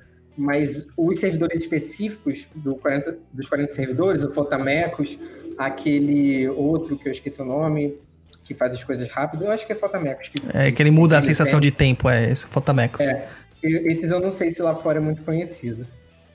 Ah, o Fotamecos eu acho que é conhecido, sim, porque acho que até foi criado lá, foi né? criado lá né? O pessoal fazendo excursãozinha pra show. Foi isso. Sabe ele não vira um deus do tempo, igual o, o novo, talvez, Janus. É. O pessoal falou assim, ah, tipo American Gods. A ideia é mais ou menos isso, né? Eu acho que até o Neil Gaiman ele se inspirou muito nisso, né? E o Jesus mexicano é o melhor, gente. Não tem nenhum melhor que ele, não tem. O fato de ter muito Jesus é muito bom, porque é isso que o Gaio falou. É um, uma egrégora que tá ali em volta da figura Jesus, Mas cada pessoa entende do seu jeito. Tem um que acha que ele tem que matar viado, tem outro que acha que ele tem que ajudar a atravessar para entrar nos Estados Unidos, e tem outro que acha que ele tem que não deixar ninguém entrar nos Estados Unidos. E é Jesus. Mas tem Jesuses opostos até. A gente não precisa nem é, ficar muito nesse momento mais novo agora. Se a gente pensar que em 1600 os católicos achavam os protestantes hereges e os protestantes achavam os católicos hereges, o deus de um era o demônio do outro, e eles se xingavam pra caramba, faziam figura de escárnio com o Papa pintado como se fosse um monstro. É o mesmo deus, mas facetas diferentes e entendimentos diferentes dele. Ali começou a criação do servidor cristão. Aí começou a desdobrar. É, eu eu vejo Jesus, cara, como um árabe hippie, cara, porra louca. É como eu consigo pensar nele.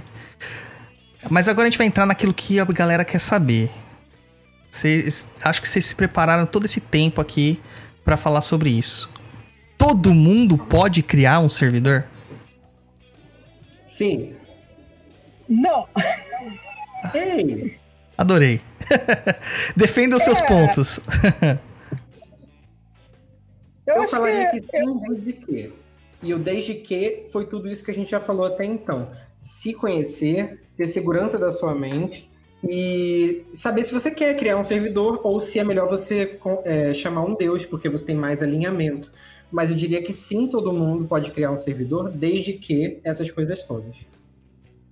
É, eu falo que não, porque o primeiro ponto é vontade. Pessoas que não têm vontade definida clara não vão criar servidores, vão criar formas de pensamento que podem se tornar parasitárias, que podem simplesmente ficar poluindo a mente dela e não necessariamente vão se tornar de fato veículos mágicos. Então, é, eu acho que é importante a gente pensar que a criação dos servidores ela precisa primeiro de você ter um ancoramento mental, psicológico razoável para você saber seus objetivos, para você ter consciência dos seus gatilhos mentais, para você não criar coisas que na verdade vão te assombrar e principalmente disciplina. Disciplina mental é muito importante na criação de um servidor. Então, a gente vê que muita gente, inclusive, opta por servidores públicos por perceber essa deficiência de atender a todas as regras para criar um servidor do zero. Muita gente não tem a capacidade de abstração para criar um servidor. Eu agora lembrei aqui a gente conversando de um de um filme que passava na sessão da tarde quando era criança, aquele Bogus, que era o Puta! amigo imaginário do menino. Muito E bom esse aquilo é filme. literalmente um servidor. Aquilo é um servidor mágico. Ele surge com o propósito de guiar e proteger aquele menino depois que a mãe morre, que ele desenha. Ele vai acompanhar aquele menino até ele se incluir numa nova família. Terminou o processo, ele some. Então, assim, ele tem início, meio e fim. Alguns servidores não vão ter fim? Não vão ter fim, principalmente servidores públicos. Mas todo mundo pode criar? Talvez não. Talvez depende. E o Gabriel falou: é, a- Então, eu acredito que tem pessoas poréns. aprendem. Então, eu acredito que todo mundo pode, de fato, algum dia aprender e, e enxergar essas coisas que a gente comentou aqui dentro de si. Eu acredito que pessoas mudam. Eu acredito na humanidade. Então, eu vou falar que todo mundo pode sim, desde que. Nossa, a gente tem que ter esperança ainda. o pi- pior é que eu concordo com os dois, cara. Então, se você tá começando, usa os que já existem. Se não tá, se joga. É. O e Gaio. também começando com objetivos simples e mensuráveis. Esse é o principal. Sim. Se você fizer cinco servidores que você consiga ver se funcionou ou não e que você consiga controlar as condições para ver se ele te ajudou de fato, vai anotando no seu grimório e vai aumentando o nível do seu objetivo, talvez. Sim. E uma coisa assim que o Gaio falou do Bogus, né? O Bogus era o Gerard Depardieu, cara. Só que tem uma questão que vocês não perceberam. O menininho era o Halley, não sei o que lá, o Halley Joe Osment. É. Depois que ele parou de mexer com os servidores, ele começou a ver, ver fantasmas. Então, cuidado, gente. Vocês podem ver fantasmas. É, É, eu é, acho que. é um ponto. E depois nunca mais fez filme nenhum. Ou seja, Não, foi pro ostracismo, né, cara? a vida dele? Não sei. É, acho que ele fez os ele não fez os contratos corretos. Ele apareceu no The Boys e depois mais nada. Mas aí, a- a- na hora da criação, vamos, vamos supor que a gente esteja criando um servidor, né? A gente tem que rascunhar a ideia do servidor. O servidor não surge do nada da nossa cabeça, né? Justamente como vocês falaram. Vamos criando é, coisas pequenininhas para fazer, né? Um centavinho aqui, dois centavinhos ali, para ver se tá rolando. É, inclusive, tava lendo, acho que um, um blog, não lembro um texto, um livro, sei lá o que, que eu tava lendo faz um tempo, no final do ano, que eu li tanta coisa, cara. E eu, eu lembro que um magista americano, ele falava assim, ah, eu comecei a trabalhar com magia de prosperidade pra, pra ver centavos. E conforme eu fui trabalhando, de repente de um centavo virou 5, de 5 virou 10, de 10 virou 25, de repente eu tava ganhando 100, 200 dólares é, com, com magias de prosperidade. Porque ele soube, né, fazer o crescimento. O Deve ter sido mais fácil ele corrigir os erros se eles forem pequenos também no começo. Sim, claro, né? Você não vai se jogar de um avião, né? Pra querer aprender a voar, né? Primeiro você se joga da cadeira. Aí depois a gente se joga do avião. É, então o rascunho, como que a gente rascunharia um servidor? Bom, eu gosto muito de uma criação parte proposital, parte captada e, e intuída. Então eu gosto de jogar oráculo, eu gosto de ir fazendo desenho automático para ver o que, que aparece e ir pensando já, enquanto eu faço isso, no que eu quero que ele faça e a forma que eu quero que ele faça. Porque aí depois isso meio que nasce naturalmente até. É, eu, por exemplo, eu já sou um pouco diferente. Eu vou no sentido de canalizar, porque eu parto do princípio que a gente sempre tem algo no nosso inconsciente que é desejo, que é vontade e que a gente não consegue expressar no consciente. Então, eu sempre parto de um momento de introspecção para ver o que, que vai sair dali. Então, normalmente, os servidores que eu crio são, em parte, resposta a algo que eu quero externalizar. Então, por exemplo, não adianta eu chegar e dizer que eu quero criar um servidor. Para mim, não funciona. Dizer que eu quero criar um servidor para ganhar dinheiro. Eu prefiro sentar pensando no meu problema financeiro e externalizar um servidor. Ele, esse servidor pode ser um servidor para me mostrar aonde eu posso economizar dinheiro, ou então é um servidor que vai me mostrar aonde eu consigo captar uma renda extra são formas diferentes, né? Eu vou num caminho um pouco diverso do Gabriel nesse ponto, a gente tem essa divergência, né? Mas eu parto do princípio que as coisas elas já estão latentes na nossa egrégora, na nossa psique, né? Egrégora, quando eu falo, eu falo egrégora da Chaus, né? Uhum. Eu, inclusive, já canalizei alguns servidores que são nossos de uso interno. Mas eu canalizo essas coisas e eu expresso elas. Então, essas coisas são problemas que precisam ser resolvidos e esses servidores se manifestaram com essas funções. Eu gosto também de pensar um pouco nesse planejamento em questão de probabilidade. Tipo, para eu chegar onde eu quero, qual é o acontecimento que tem que acontecer que já está mais provável de acontecer? Porque aí eu vou atuar só naquele restinho que faltava para aquilo virar realidade. Eu não vou atuar Sim. numa coisa que estava muito difícil ou quase impossível. Então, ganhar loteria. Tá, qual a melhor forma? É, talvez eu acertar os números. Mas se eu for pensar só em ganhar loteria, a minha chance é muito menos do que 1%. Mesmo que ele aumente essa chance em 10 vezes, 100 vezes, ainda vai ser muito menos do que 1%. Uhum. Então, eu prefiro atuar em, em questões que eu consigo ver que já estão no limite, naquele limiar de ir e não ir, e atuar nas questões é, mais prováveis de acontecer. Porque senão é o que você falou, se eu deixar aberto, ele vai encontrar o caminho de menor resistência, que às vezes era perder o emprego, porque o, o emprego já não estava muito legal ou eu já não estava gostando muito de estar lá. Então, é, o caminho de menor resistência, se não for um caminho que eu quero, é bom eu, eu tomar conta para falar como eu quero que ele faça. É, uma coisa que o, o Guy tinha comentado até na, é, nessa ideia do de, de você criar mesmo o servidor, dar uma origem pro servidor, né?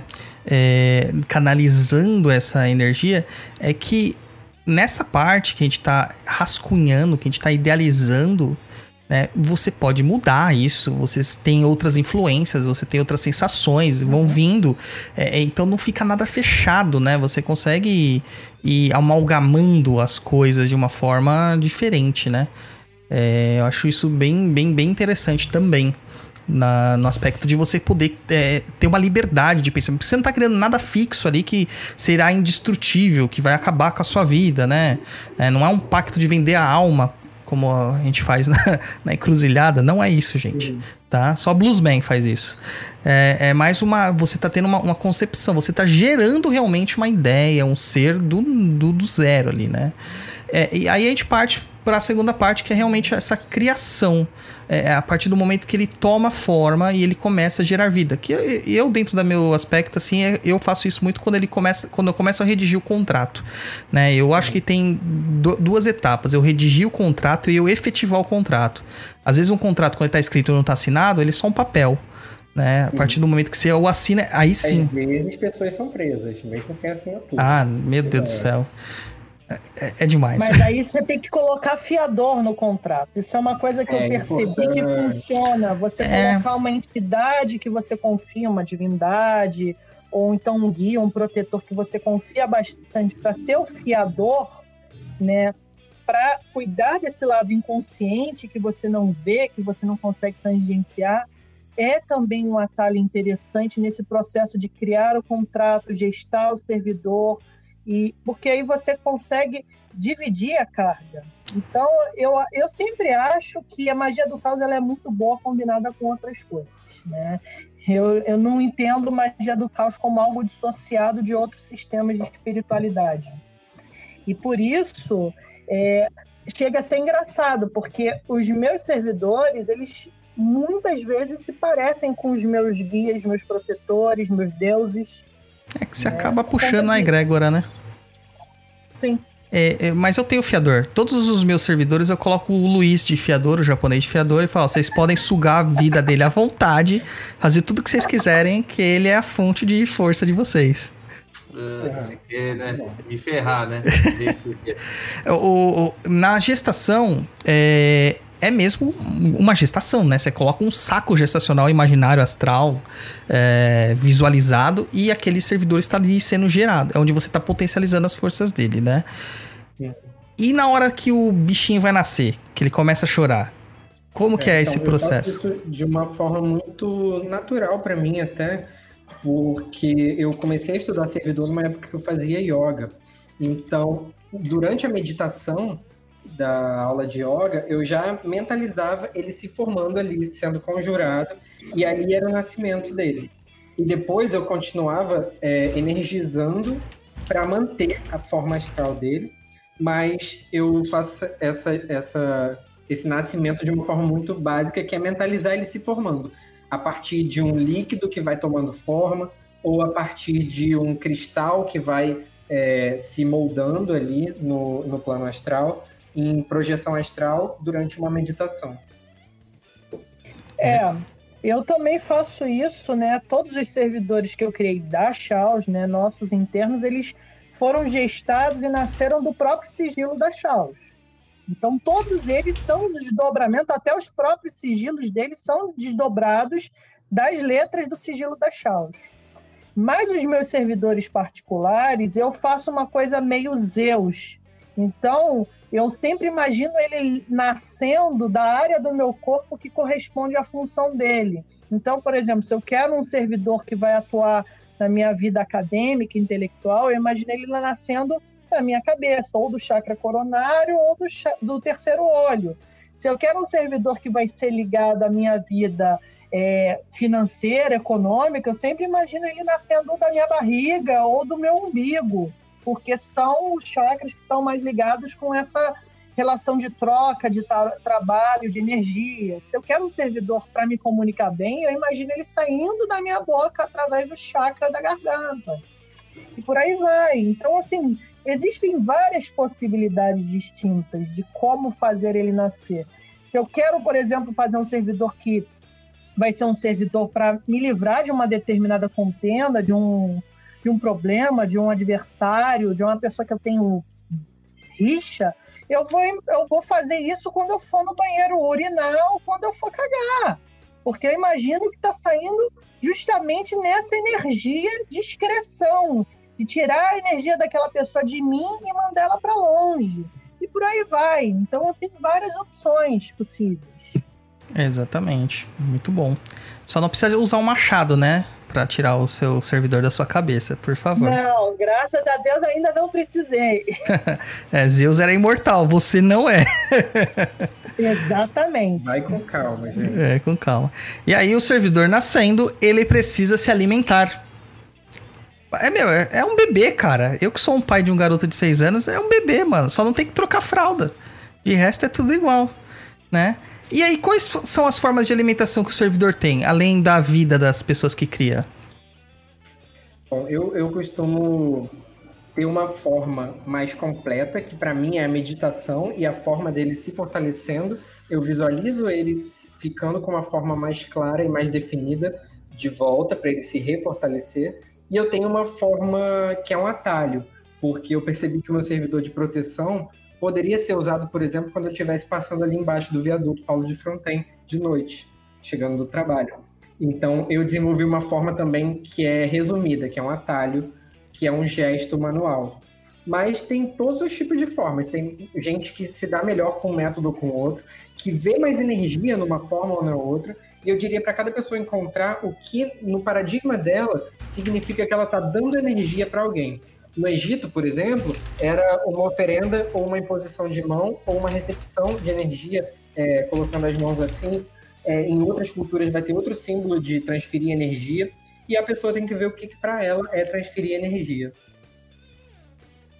É, eu, por exemplo, eu muitas vezes eu brindo, então eu pego uma bebida para aquele servidor específico faço um brinde a ele, dou a energia daquele brinde para aquele servidor. Tem outro servidor que eu criei que eu basicamente eu alimento ele com o trocado do pão. Vou no mercado, as moedinhas que sobraram eu coloco no potinho daquele servidor. Né? Tem, tem um servidor específico que eu alimento ele só com o resto de comida. Comida que eu vou jogar fora, ele fica ali, ele é para isso. Tem servidores que eu alimento, inclusive, com durante o banho. Enquanto eu estou me ensaboando e me limpando, eu me alimento com a energia do processo de tomar banho, de me limpar. Então, assim, é infinita a possibilidade de como alimentar um servidor. Né? E, se, e se não alimentar o servidor, ele morre? Vai depender eu de como você criou. Tem gente que define o que, que acontece quando não alimenta. Eu vejo o meu é, ficando mais transparente, porque eu faço muito disso em, meditação, como eu falei, e aí a forma visual dele é o que vai me dizer quanta energia ele tá. E ele vai ficando mais transparente, é o que eu percebo. Eu tendo a criar servidores que a partir do momento que eu não alimento mais, eles se desfazem. É, eu, eu, prefiro dessa forma. Eu vejo que eles invernam. É, pode ser isso também, porque, porque tem gente que, que gosta dessa, desse acesso rápido quando precisar. Então ele fica ali em segundo plano. E a pessoa reativa quando ela tá precisando. É, eu sou bacharel em ciência da computação, cara. Então para mim é tudo funciona que nem nos computadores. É assim. Eu... Aí fica aqui o Google Chrome pegando memória RAM. Exato. Entendeu? Esse aqui é o que faz eu perder o emprego. O servidor é o Google Chrome, então, né? Que tá aqui gastando minha CPU. E então, mas aí a questão, essa questão da alimentação, que eu acho bem interessante, assim, a gente pode alimentar com qualquer coisa, né? O Gaio é muito macumbeiro, cara. Ele só não sabe disso ainda, mas ele é muito macumbeiro, cara. Só, mas eu já falei. Não sabe, ele parou de macumba não deixaram ele incorporar lá, aí ele ficou puto, saiu. Caramba! Não, isso é uma história, inclusive, que é foi a quisila de uma criança que eu tava desenvolvendo no terreiro, que ela pediu frango assado, o dirigente do do terreiro disse que não dava frango assado para Herê. E o, o Herê disse: Você não vai mais botar o pé no terreiro até achar um terreiro onde eu possa comer meu frango assado. Caramba, mano, e dá aí frango. Eu tô respeitando a vontade da criança. Dá frango assado pra criança. Quando em festa em terreiro e tal. Eu sei que no dia que, que o Herê achar o terreiro que vai dar o frango assado dele, eu vou, eu vou ficar lá. Eu tenho. Tá. A minha família é toda macumbeira. Meu pai e minha mãe se conheceram na macumba. É amarração É, isso aí, hein? mas é assim mesmo. Por- o- As moedinhas no potinho lá do troquinho de pão, cara, é muito Zé Pilintra na causa. É muito Zé Eu Pilintra. tenho um na minha Conheço porta. alguém que um fazia Zé isso. Pilintra na minha porta. É, a gente faz muito isso, cara. Muito, muito, muito. Ah, incrível. E- mas assim, a gente falou de duas coisas distintas de alimentação: questões emocionais, né? Energéticas, a energia do banho, a energia da, ah, a- da comida que está sendo jogada fora, apesar que ela é material também, né? Mas tem gente que, tipo, acende vela, tem gente que oferta doce, tem gente que, é, sei lá, faz sexo. Né? Aí tem a Sim. questão energética e também a questão dos fluidos corpóreos. É, tudo isso é alimentado, tudo isso alimenta o servidor. É, pra- para o servidor não há diferença na questão da energia que ele está se, é, recebendo? Eu diria que se você não souber transmutar muito bem a energia, vai sobrar um pouquinho do que tem de simbolismo daquela matéria-prima na energia. Então, se o seu servidor foi feito para uma coisa que tem a ver com sexualidade, faz muito sentido usar sexo ou fluidos corporais. Mas se o servidor faz o contrário de sexualidade, seja lá qual é o contrário de sexualidade, tipo tornar alguém é, impotente, se bem que faz sentido também, usar o oposto pode fazer sentido. Mas pode ser que você não consiga na sua cabeça desprender a ideia da sexualidade que você usou para alimentar do que o servidor vai fazer depois. Então, na sua cabeça, ele pode começar a agir de uma forma mais sexual porque teve associação com a energia que você deu.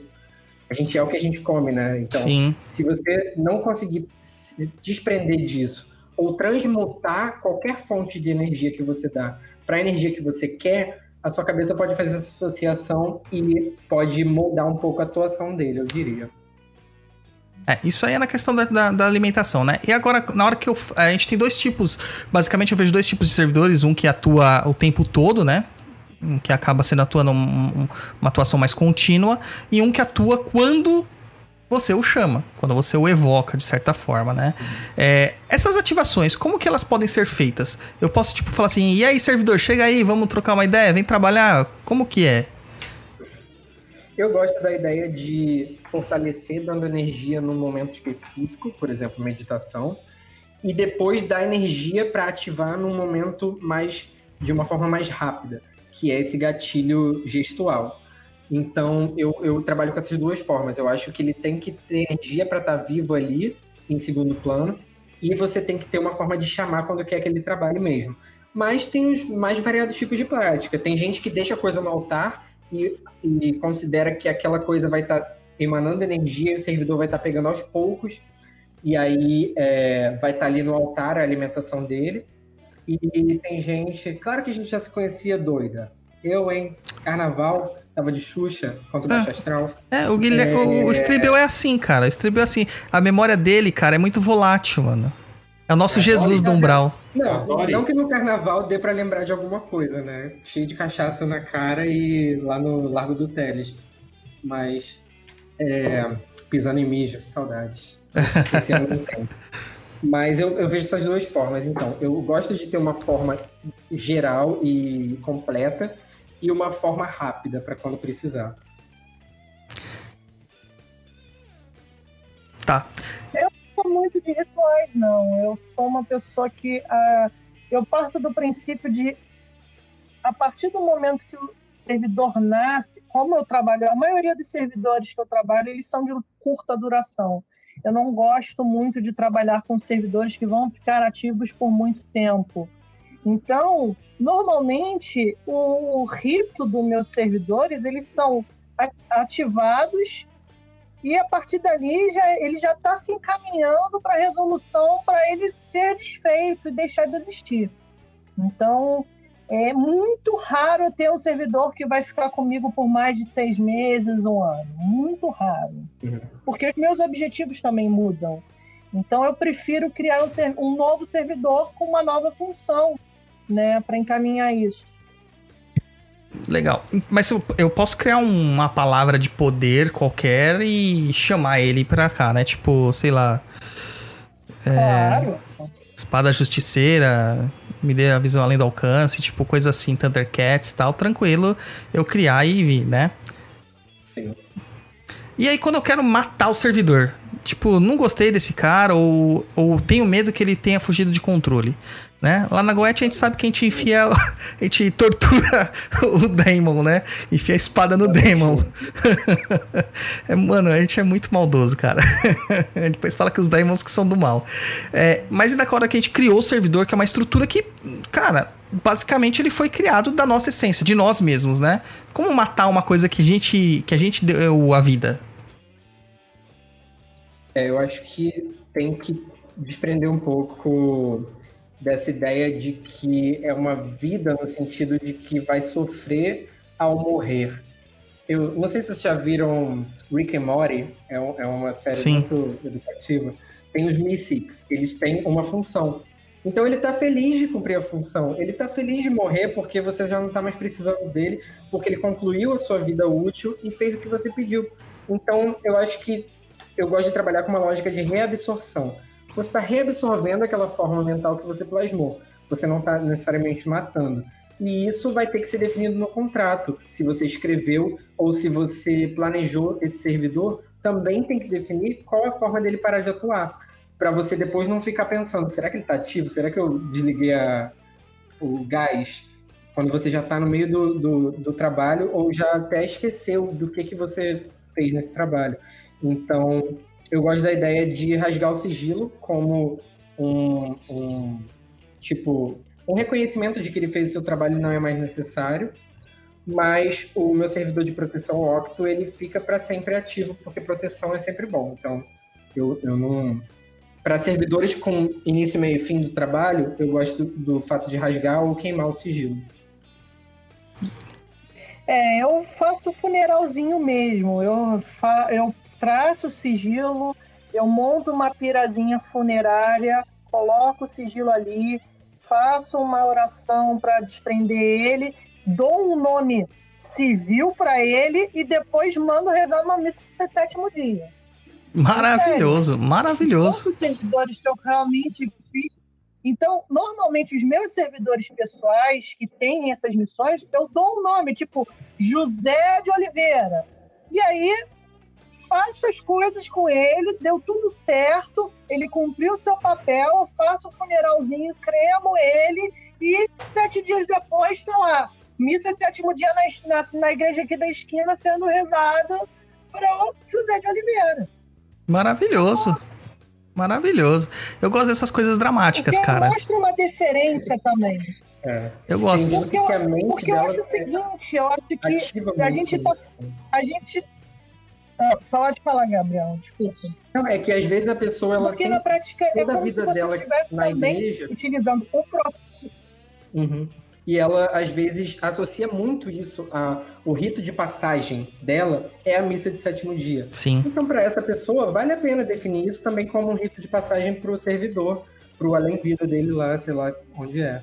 É, eu, como geminiano ascendente leão, cara, eu adoro essas coisas dramáticas, cara. Adoro. Adoro, adoro. Se tiver fogo, então melhor ainda. Queimar, sabe? Torturar na ponta da espada do Atami. Eu adoro essas coisas, cara. Adoro. É. Tem que ser tema dramático. Você não fez o que eu queria, seu desgraçado, morra! E aí, acho muito legal isso, cara. Acho que a ritualística é importante. É, é, tá bom que é seriano. É, e aí, então, a gente, Pegar o- na parede e ficar escorrendo assim lentamente. É fantástico. A morte, na verdade, vai ser uma reabsorção da energia que você plasmou, projetou, né, para uma readequação, né?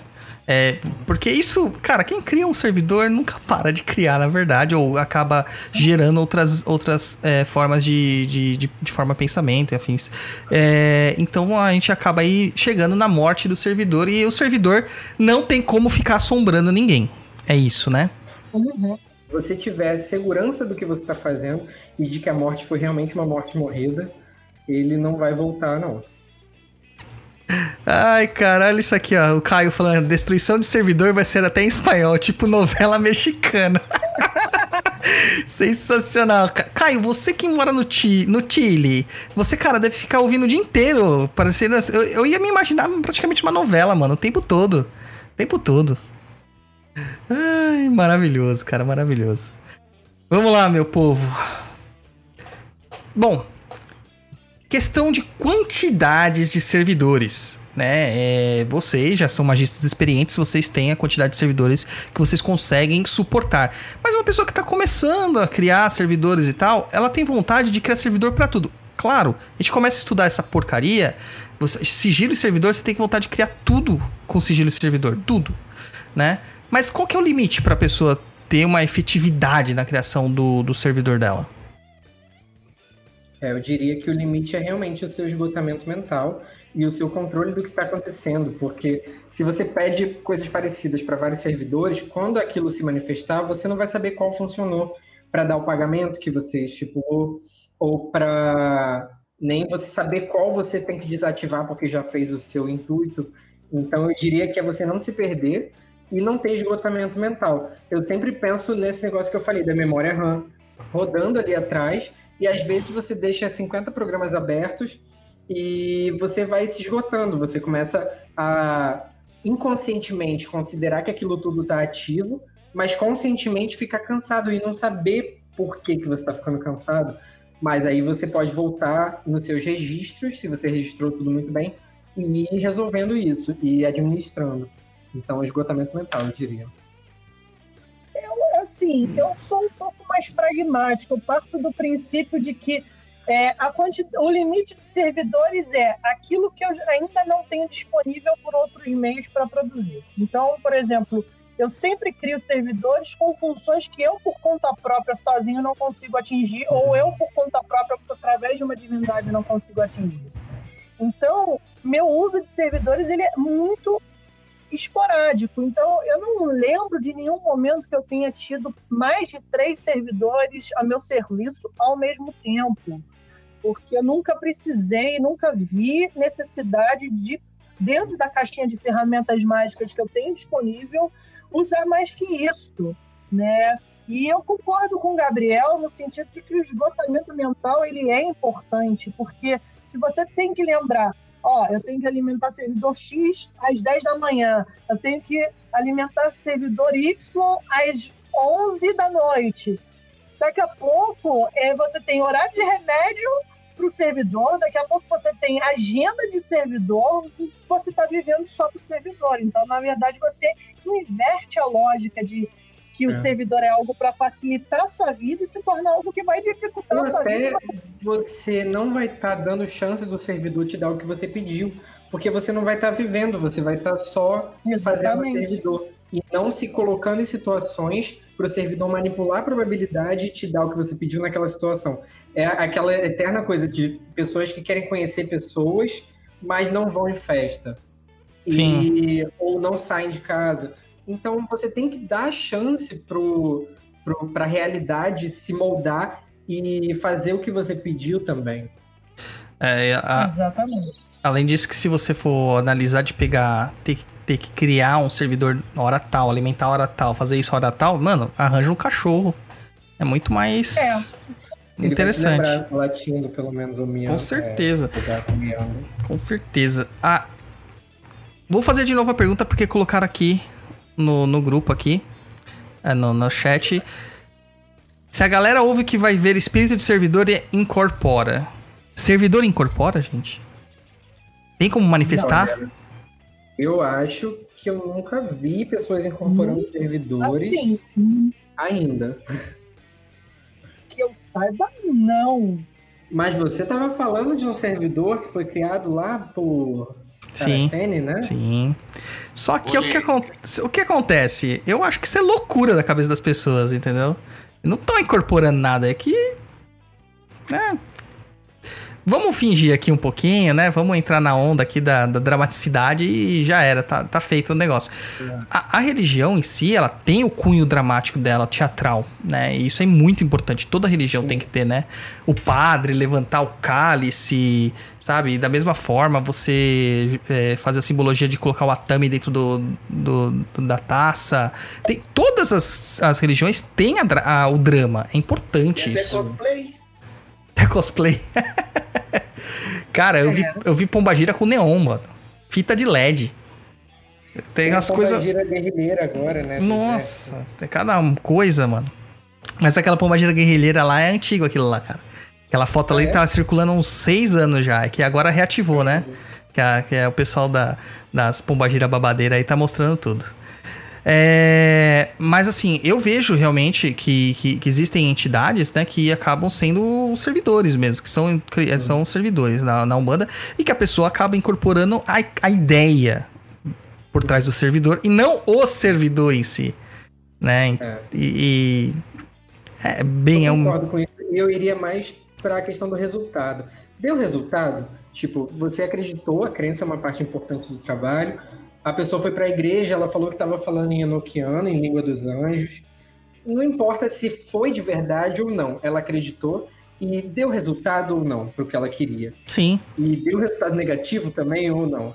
Então eu acho que tem muito disso também, né? É, a gente nunca vai saber, até que a magia se torne ciência, a gente nunca vai saber de fato o que, que é verdade ou não dentro daquilo. Mas se a gente for anotando e for vendo se deu resultado ou não, talvez isso pode ficar mais claro. É, a gente não tem como medir isso, né? Não tem nenhum processo científico pra medir isso aí. Com Por certeza. mais que tenha radiestesia, medir com pêndulo, Sim, sim. é, a gente ainda não entende muito como isso funciona de fato exatamente, né? Sim, com certeza. Bom, eu acho que englobamos praticamente tudo que a gente precisava falar sobre servidores, basicamente. Claro, né? Servidor é um, um assunto fascinante, muito extenso.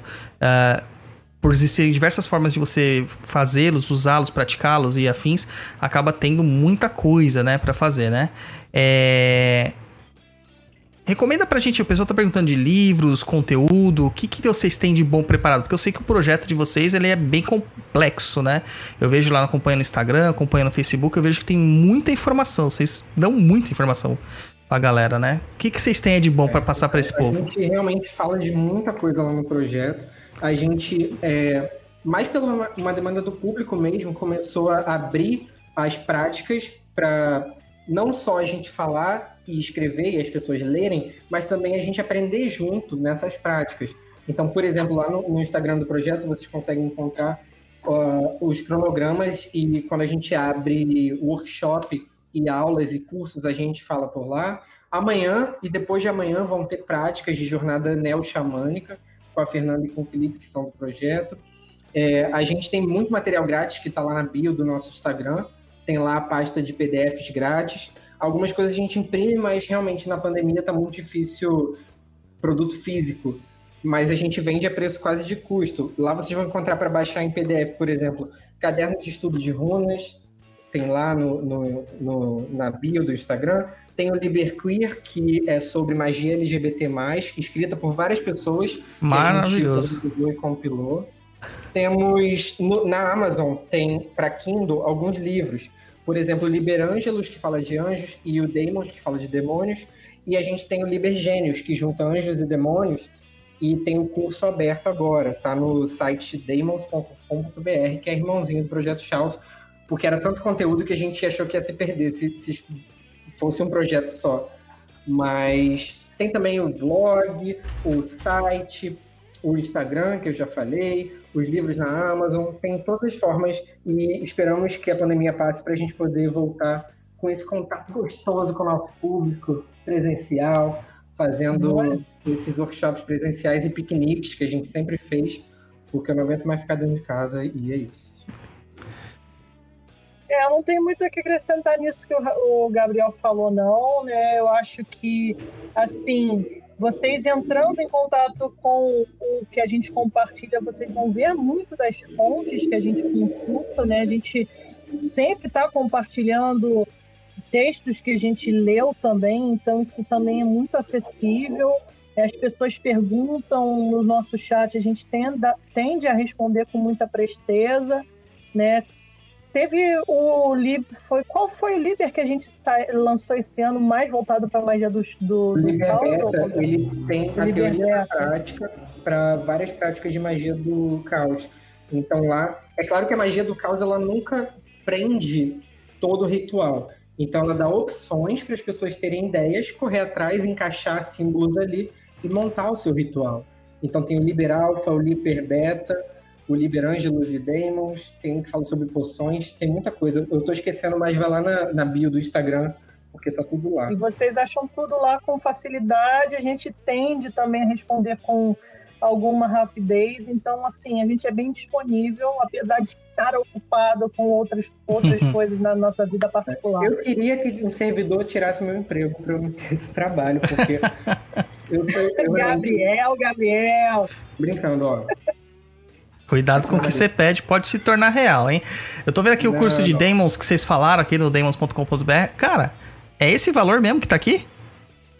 Sim, 72 reais até o final de janeiro, porque a gente pretende fazer uma revisão nos preços, mas porque é 72, né? 72 demos. É um curso bem introdutório, ele tem três horas, mas dividido em 10 vídeos, para a pessoa ter um primeiro contato e pelo menos perder o medo de sequer procurar sobre Goécia, porque a gente vê que o povo tem muito medo, né? Nossa, cara. Quase de graça. inicial foi para isso. E vai ter um de anjos em breve também com o mesmo tema, porque a gente também viu que tinha gente com medo de anjo, porque acha que é impuro e que anjo vai dar merda se for Eu sempre falo que quando você pensar em anjo como uma coisa boazinha, é bom ter medo mesmo, porque foi anjos que destruíram Sodoma e Gomorra. Né? Não foi Aham. nenhum tipo de. é. Sim. Então tem que tomar medo, tem que ter medo mesmo. Ah, Vamos para as perguntas, japonês? Vamos para as perguntas? Bora. Hoje você não vai fazer mais nada antes? Não, agora não, agora é só pergunta. Então, beleza. Vamos lá. Primeira pergunta da Leila. Como eles conseguem pensar em qualquer coisa durante um orgasmo? Tem servidor que vampiriza? Como transformar um servidor em tupa? Metade a gente já falou aí no meio, né? Do programa. É, Sim. mas eu vou te falar que eu também não sei como é que as pessoas que usam orgasmo conseguem pensar em outra coisa. Mas pode ser até um trabalho de treinamento, né? Tem várias técnicas de tantra que tratam disso. Tem a questão do orgasmo sem ejaculação para para em algumas técnicas mais é, eu diria que mais indianas até ou mais Sim. orientais. Então tem técnica para isso, mas eu não, eu não uso, então não saberia dizer. Ah, mas não deve ser difícil, é bem não, comum, cara. Na verdade, né? É, O uso de- de- do orgasmo, né, direcionado através da vontade, ele é meio que um condicionamento. Então, na verdade, quando a pessoa vai fazer magia dessa maneira, é importante que a vontade ela esteja expressa o tempo todo. Então, por exemplo, se você tudo bem, é um exemplo bem tosquinho que eu vou dar, mas se você quer um carro novo e você vai fazer magia sexual com essa finalidade, é tudo bem. Eu, eu também acho ridículo a pessoa pensando, eu quero um carro novo enquanto tá transando, ou quando tá se masturbando. Mas para algumas pessoas isso funciona bem, né? Então, assim, talvez seja um problema de leitura, de decodificação da gente que não utiliza esse processo para entender, né? Mas as pessoas que eu sei que usam falam muito bem. É, tá, mas tem um homem aí que consegue transar com a mulher pensando em outra ao mesmo tempo, e tem outro, muito homem que gosta mais de caldo que de mulher, então acho que não tem problema, não. É, A gente pode Cara, aprender com é, eles. O ca- o carro ele tem esse símbolo sexual na cabeça de muita gente já. Então, o dinheiro tem esse símbolo sexual de- desse poder que traz e isso vai ajudar a conquistar pessoas. Então, não deve ser difícil. Talvez a pessoa só tenha que fazer a conexão mental correta para ela conseguir lembrar disso. Isso aí. Próxima pergunta do Rodrigo dos Reis Paulino Oliveira. É necessário fazer banimentos antes e depois do pedido ao servidor? Eu diria que sim, mas eu diria também que existem infinitos tipos de banimento. Quando eu ativo meditando, para mim, é, fechar o olho é um banimento inicial, porque eu abandono tudo que está à minha volta e me foco ali. E depois da projeção astral eu voltar e abrir os olhos, já é mais ou menos um banimento que está acontecendo. Mas eu gosto de fazer também um banimento bem é, simplificado, com os quatro arcanjos nos quadrantes antes e depois. Mas eu tenho, eu acho que a pessoa tem que ver para ela o que que significa. Comecei a fazer o rito e terminei de fazer o rito, e isso pode ser o banimento dela. É, eu conheço, por exemplo, pessoas, inclusive, que fazem o, o banimento cantando ponto de entidade, pontos cantados de proteção. Então, assim, vai de pessoa para pessoa. É ideal que façam banimentos. É obrigatório? Nem tanto, mas é bom, né? É igual higiene pessoal. Não é obrigatório, mas é muito melhor, né? É, só uma. Tem gente que faz banimento com água com sal, cara. Então tá bom, tá tudo certo. Uhum. Mas faça o banimento, por favor. Tem gente que joga uma coisa em cima do ombro esquerdo também, já vi. E é isso, esse ato de jogar é, alguma coisa mentalmente até, porque não tem nada na mão da pessoa, já é mais ou menos o, o banimento dela. Aí trazendo Um forte. Conheço pessoas que fazem um sopro. Um sopro bem forte, É, gargalhada. Tem gente que gosta. gargalhada. É, tem que encontrar o seu caminho. Até Na, porque eu, na verdade, é a intuição, né? A intuição, é o intento do que você tá fazendo. O É. que importa é ela ter a sensação de que ela realmente começou o ritual e terminou o ritual. Mas essa sensação pode vir de várias formas. tem algum celular tocando aí. É o servidor aí, ó. Servidor de o Gaia aí. Mutei o Próxima Gaia por enquanto. do Guto Felipe. É, algum problema ou contraindicação de trabalhar com guias de Umbanda e servos astrais no mesmo propósito? Aí eu diria pra vocês responderem. Eu não vejo problema nenhum. Nenhum. Você sabendo o que você tá fazendo, não tem problema nenhum. É, tem muita gente que tá utilizando, por exemplo, o Abralas, que ficou muito famoso aí na Umbanda, é, e ao mesmo tempo fazendo é, rituais de prosperidade para Oxum, para Oxóssi e tal. Eu não vejo problema nenhum, até porque a forma de atuação deles são diferentes. Né? São caminhos diferentes. Então, aquilo, se eles vão olhar qual é a melhor possibilidade. Você tá jogando os dados. A questão é justamente o- quando a gente cai também na questão do, do, do do esgotamento mental. Às vezes você tá doando tanta energia para diversos tipos de entidade que você tá é, é, minguando o seu próprio propósito, né? Agora, se você sabe o que você tá fazendo, vai em E eu diria frente. também para não pedir coisas excludentes entre si. Porque tem que ter cuidado para parte do que você pediu para uma entidade não cancelar parte do que você pediu para outra. É, isso seria até interessante de notar essa questão de hierarquia, né? Onde que uma entidade tá mais. é, ac- tá acima da outra, no caso, sei lá. Porque é, é, geralmente a gente na Umbanda a gente tem aquela, aquela a identificação que o orixá, ele tá acima de qualquer outra divindade, só está abaixo de Deus, né? Então, será que um servidor astral teria a capacidade de ir contra algo que o que o que um orixá estaria fazendo? É uma coisa que a gente poderia fazer uns testes. E aí talvez deva ter até outros eixos do tipo o poder da entidade, qual delas ganha em termos de poder, e também a facilidade do intento. Sim. Se, se o servidor quer é mais fácil do que o orixá está tentando fazer. Embora o orixá seja mais é, poderoso nesse sentido de poder, pode ser que o que é mais fácil aconteça primeiro. Eu acho que realmente é muito teste, anotação e análise do resultado para a gente conseguir chegar nessas conclusões. O pessoal tem medo de, te- de, de testar, cara. Eu falo não tenham medo, façam. Mas é diferente, Douglas Rainho, você fala assim de testar, mas nem todo mundo tem o conhecimento que você tem caso dê merda, né? Mas, cara, eu não, eu não tinha o conhecimento e testei. Aí se tiver, deu merda, aí vocês. aí- aí você Vocês não mandam. Mas daí vocês mandam mensagem aí pro pessoal do, da, da Tchauz, cara. Mas aí, tem isso, pede coisa simples pra merda também ser simples. É. Então, começa vai lá, fazer- Vai fazer alguma coisa um pouco mais complexa, deu merda, ferrou. Bom, vamos lá para a próxima pergunta do Edu. Se eu trabalhar com servidores e guias da Umbanda no mesmo propósito e batizar o servidor com o nome do guia, como saberei quem atendeu a demanda? Eu não gosto de me perder nas minhas próprias anotações, então eu não faria isso. Mas batizar o servidor com o nome do guia, você pode pensar que estão agindo em conjunto e que o servidor é uma faceta do guia. Aí daria certo. Os hinos órficos, por exemplo, eles falam de uma entidade grega ou romana e que tem associação com a romana, e eles vão citando ali vários epítetos, vários nomes da mesma entidade e dá certo. Então, é só a consideração se você está trabalhando com é, entidades que estão se cancelando ou andando juntas. Meu gato adorou o tema. É, tô vendo.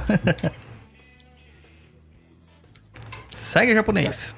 Parece o, o Theo Bolacha. O Mário Calderaro Neto.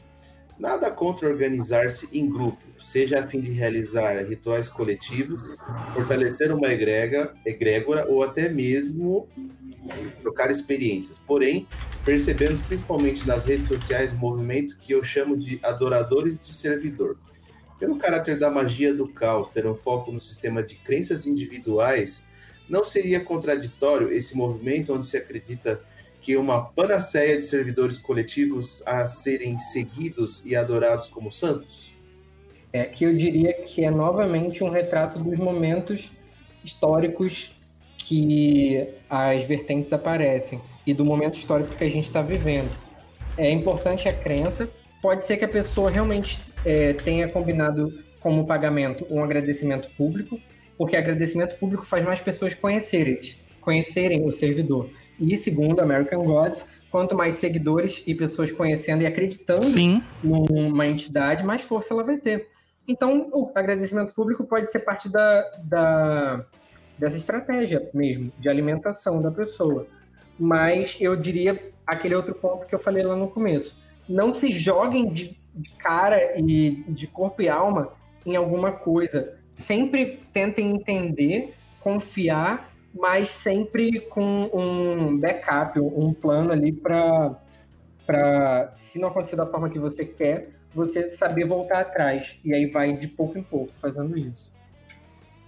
Certo. Próximo. Uma pessoa muito chata, né? Então eu falo para as pessoas: servidor é uma criatura, é uma, um ser que nós criamos. Então, tratar servidores como Deus, eu acho isso ruim. Eu acho que servidores podem vir a manifestar alguma energia divina ou uma energia divina passar a ser canalizada através de algo que a gente chama de servidor. Mas servidor é algo criado pelo homem. E os seres divinos são uma coisa que normalmente antecede a humanidade. Então eu sou muito chato com isso, vou bater o pé firme nesse ponto por conta do meu sistema de crença. E eu acho que você não pode parar um movimento popular desse tamanho, que é a adoração de servidores. Eu prefiro observar isso como um espectador dos tempos. Eu acho que Mas vai. eu, eu, eu realmente acho um pouco zoado. Eu acho que vai ter uma igreja no futuro, a igreja dos servidores. Novos santos serão servidores, cara. Tô, tô, tô Nova achando. Netwear Church. Tô achando. Próxima pergunta do Jonatas Alves. É possível que os deuses no presente eram servidores no passado? Não, porque o nome servidor foi criado em 1991. Mas sim, podem ter começado com um culto muito resumido e pequeno e com pouca gente, e depois alcançaram esse, esse papel de deuses. E como o Gaio falou, deuses também foram diminuídos pela igreja, foram transformados em demônios, alguns deles. O American Gods, novamente, tem a figura de Lug, que era basicamente um deus poderosíssimo e virou um leprechaun, um Sim. pequeno serzinho com pouco poder. Então pode ter esse movimento de ganhar e perder poder, mas servidor não, porque o termo é muito recente. Certo. É, eu já respondi isso na pergunta anterior. Eu acho que Sim. eles são separados e os deuses são sempre uma representação de uma força natural. É claro que essas representações elas evoluem com o tempo e agregam outras coisas, mas deuses são sempre uma força da natureza que antecede o homem. Próxima pergunta do Edu. Se um sigilo para funcionar precisa ser esquecido, aí ele pontua. Como esquecer algo que eu quero? Se eu esqueci, é porque nem queria tanto assim. 2. Se eu esquecer, como saber se vou. Como, se eu esquecer, como vou saber se foi realizado? É, não tem que esquecer. Esse esquecer, na verdade, ele vem de um conceito que é o neither neither. É nem você querer muito, nem você não querer. Você tem que deixar o sigilo, tem que deixar o servidor trabalhar. Então, se você ficar trazendo isso para a consciência o tempo todo, eu quero, eu quero, eu quero agora, pode ser que não funcione tão bem. Mas é, eu acho que essa forma de dizer que é mais recente, que você tem que esquecer, primeiro que não tem nada. Em magia, você não tem nada. Você pode ou não fazer, e pode ser bom ou não você fazer as coisas. Não existe uma regra, não tem a polícia da magia que vai falar, você já esqueceu o seu sigilo hoje, senhor? Mas você tem que deixar ele trabalhar. Então não fique tanto é, focando no intento. É, deixa para lá um pouquinho, mas não esqueça, esqueça de esquecer mesmo. Ai, Eu penso muito, né, aí puxando um pouco pro meu lado mais pagão, eu tendo a entender que é um pouco aquela coisa de plantar sementes. Lembra quando a gente na escolinha, a titia ensinava a gente a plantar feijãozinho? Não dá para você ficar olhando para a semente o tempo todo para ver ela crescer. Você tem que dar um respiro para ela. Senão você acaba asfixiando aquela semente por excesso de zelo. Então, eu acho que esse esquecer, na verdade, é mais dar esse tempo, esse distanciamento necessário para que algo se desenvolva por conta própria, sem ser asfixiado, né? Hum. Certo. Ainda o Edu fez uma outra pergunta. Se um amigo e eu fizermos uma assunção, forma Deus, é, ele do Deus 7 e eu dos de, de Horus, como evitar que ele tente arrancar meu olho esquerdo? Tenho essa preocupação porque já sou cego do olho direito. O Edu é demais, cara. Ai, o Edu. Melhor pergunta, nossa. Eu acho que vem muito do que a gente falou antes. Pegue do símbolo, da ideia, só o que você quer, que é fazer o que você quer com a forma Deus, sete ou horas. Não pegue tudo e se jogue, tipo, eu quero virar sete, eu quero virar horas. Porque vai dar merda, você vai ter que se esconder num pântano, vai ter um monte de escorpião à sua volta, você vai ter que beber água de papiro. Então, é isso. É, o cara quer virar Horus e quer virar. a- vai virar o Jin também. Vai ficar cego mesmo. É perder os dois olhos. O Gustavo Garcia. Cada servidor tem seu banimento específico. E assim, gente, é igual. Na prática, a gente está falando de mitodrama, né? A Assunção de forma Deus é um mitodrama. Ninguém é crucificado de verdade quando a gente faz um alto de Páscoa. Então, assim, essas pequenas questões do mito, elas são narrativas míticas que são construídas para educar sobre aquela energia divina. Elas não são necessariamente verdade. Os mitos eles têm um caráter educativo de ser uma parábola explicativa sobre a natureza do espiritual. Próxima pergunta do Gustavo Garcia. Cada servidor tem seu banimento específico ou pode-se usar um banimento geral para todos? Pode usar o geral, porque vai ser o que serve para você.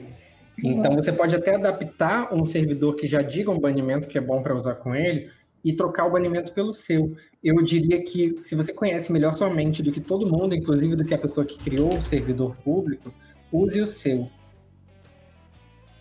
É, O duro é alguém que conhece a própria mente, né? Aí já é um negócio ali do quê? De um autoconhecimento, de uma psicanálise, É, porque o pessoal. terapia. O pessoal quer ir já no, no, no que é mais prático, né? Simplesmente quer fazer o negócio funcionar, mas não quer trabalhar. Então. Até porque a questão do servidor que muita gente procura é justamente isso. Vou arranjar alguém pra trabalhar por mim. Verdade. É, pensando por esse lado. É, Fabrício Zogby.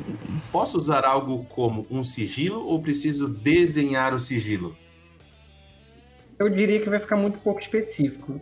Se você usar, por exemplo, um dado, pode correr o risco de sempre que você pegar um dado parecido com aquele, você inconscientemente é, ativar o servidor em algum nível. Então, se você for criar uma coisa para representar o servidor, mas essa coisa já existe, só tomar cuidado para você não associar isso a ele toda vez que você vira essa coisa na, na sua vida. Tem gente que cria servidor que é personagens de LoL. E aí a pessoa tá jogando LoL, pode ser que ela esteja feliz jogando LoL e, e alimentando o servidor com o ato de jogar LoL. Mas pode ser que quando ela não queira mais aquele, aquele intento, ela não consiga desprender uma coisa da outra. É possível, tipo, pausar o servidor? Se ela tiver controle mental a esse nível, eu acho que sim. Você associar símbolos e energias e desassociar símbolos e energias é um treino, inclusive, de longo prazo. Mas se a pessoa chegou nesse nível de poder desprender um símbolo de um significado, ela pode sim. E essa galerinha que adora trabalhar com a Pop Magic, sei que não tem nada a ver uma coisa com a outra, né? Mas que adora trazer um. Sei lá, trazer o, o Batman pra, pra mesa de jogo e tal. É. Cara, como funciona na hora que eles estão lendo um gibi ou assistindo um desenho, vendo um filme, deve então, isso que eu penso. E, e tem casos mais simples, por exemplo, a runa Isa, ela é um traço. Sim. Se todo desenho com traço ativasse a mesma runa, Isa, eu estaria perdido, porque, tipo, eu tô desenhando, escrevendo a data no meu caderno, faço um traço, ativei. Não é assim. A questão é você associar e desassociar o símbolo. Se você tivesse controle para você ler a revista e não ativar o servidor, ou se você quiser ler a revista e ativar o servidor, então ok. Sensacional. Próxima pergunta do Fabrício Zogby novamente. O que acontece se meu sigilo for igual ao de outro servidor? É o que eu falei da runa ISA, né? É, não necessariamente vai ativar, porque você vai ter associado ou não aquele desenho com a ativação do seu servidor. Mas pode acontecer. É, tem, tem mais a ver com, os- a, com a sua chave, porque assim, até questão de chave de poder, a palavra, né? É, muitas pessoas acabam usando nomes iguais, cara. E, e às vezes é, o nome que eu tô usando aqui pro servidor é uma palavra de uso comum numa língua estrangeira. Sim. Então, é, é dentro do, da, da, da sua, do- da sua vontade também, dentro do seu conhecimento e tal. O que eu percebo é muito que o Jung e o próprio Peter Carroll, eles buscaram palavras que não eram muito usadas para poderem colocar nome nas coisas que eles estavam trabalhando Uhum. que quase ninguém fosse usar no dia a dia. E aí o Jung traz o trickster, quando na verdade essa palavra não era muito usada. E aí quando a gente fala de tricksters, a gente sabe mais ou menos que está falando do conceito de Jung. Quando a gente fala de servidor, até em português tem algumas é, coincidências. Mas pelo contexto a gente entende que está falando de servidor. O problema é ser uma palavra que está no léxico de uma área de conhecimento muito próxima da que você está trabalhando. Aí vai virar uma loucura, você não vai conseguir conversar com alguém porque você não vai saber de qual você está falando. Isso aí. Próxima pergunta do Gus. As diretrizes do servidor devem ser determinadas na sua criação ou novas funções podem ser adicionadas para o refinamento do seu funcionamento, tipo um patch. Ele deu um exemplo aqui: servidor Exu Jacaré 1.01 para Exu Jacaré para 1.032. Eu acho que vai muito do processo de criação e de aprendizagem, né? Quando você deixa determinadas lacunas com essa função de atualização, né? O famoso aprender fazendo do trabalho com o servidor, ele não precisa de você refactuar o contrato, não. Não é igual o contrato de firma que toda vez que muda o sócio você tem que fazer uma modificação né? Mas se você achar necessário, porque o trato com essa entidade artificial mudou e ele passou a assumir funções que realmente são completamente des- desligadas da função inicial, aí talvez seja interessante pensar em, inclusive, em, em refazer esse servidor do zero, mas aí não seria um Mas eu teste, gostei, eu seria uma gostei dessa questão de registrar a mudança, porque no servidor público a pessoa pode estar trabalhando com uma edição anterior e a outra com uma edição posterior. Se você indica essa versão, ou se você deixa bem marcado o que está mudando de uma para outra, pode facilitar para o usuário, se você for o criador e está disponibilizando para o público. Verdade. Mas eu não Não, gosto da é, ideia de não, mudar não. coisa no servidor, não, porque eu não consigo desprender mentalmente do anterior, do, do inicial. Então eu fico meio trenzinho da loucura. Então eu, eu prefiro criar um novo. Maravilha. Pergunta da Laura. Usar sigilo de servidor sem entrar em gnose não ativa? Abre parênteses, seria só um desenho? Depende, tem gente que faz isso tão naturalmente que é ativa. É, a questão é ter o controle mental para saber quando você está de fato ativando ou não. E aí, é, se a gente for pensar em simpatia, a maioria das simpatias são feitas sem estar em gnose e ativa. Então, Sim. é o, qual o gatilho mental no seu inconsciente que está definindo que você ativou? Até por isso não é bom você usar uma coisa de uso cotidiano. A não ser que você queira ativar no, no uso cotidiano sempre mesmo. Próxima do Mauro Belo. O servidor precisa ter uma configuração de ser vivo ou dá para ser tipo um objeto? ele pode ser qualquer coisa. A forma do servidor, elas mu- muitas vezes ela está muito mais ligada com a função e com a intenção do que necessariamente essa personificação humanizada, né? Eu acho que a humanidade, quando ela olha para um ser muito parecido com si mesmo, né? Aquela coisa que Lacan fala do estádio do espelho, é mais fácil de lidar com essa outra entidade. Por isso que o ser humano fez o seu começou a criar a imagem dos deuses mais com formas humanas do que com outras formas totêmicas e simbólicas. Mas não é uma obrigação, não é uma necessidade. Hum. Não é O absoluto. meu servidor, inclusive, ele tem a forma de um cristal octaédrico, porque eu queria essa função de proteger de uma forma que eu pudesse ter um sentimento associado, e aí tem os sólidos platônicos com todo o simbolismo do octaedro nos sólidos platônicos, mas eu queria que ele fosse um pouco mais cristalino e, e mais é, com uma atuação mais de ferramenta. E aí eu criei na forma de um sólido. poli- é, E a- a- nos nossos sigilos internos dos servidores da Chaos, vários deles têm forma de objetos. Vários deles, né? hum. Então não é nenhum problema. É que eu acho que por você fazer alguma coisa que é antropo, antropoformizada ou até de uma forma zooformizada, acaba sendo mais associado justamente a divindades que a gente já está acostumado a trabalhar, né? Também. Então, a- a- acho que facilita o processo de visualização da pessoa que não tem essa, esse desprendimento, né? Próxima pergunta do senhor Juan Oliveira, que falou que eu estava muito sério hoje. É, qual o risco de criar um servidor? É, Eu acho que a gente já comentou vários riscos aqui, e para mim o principal, se não todos eles, estariam relacionados com o nível de controle mental da pessoa.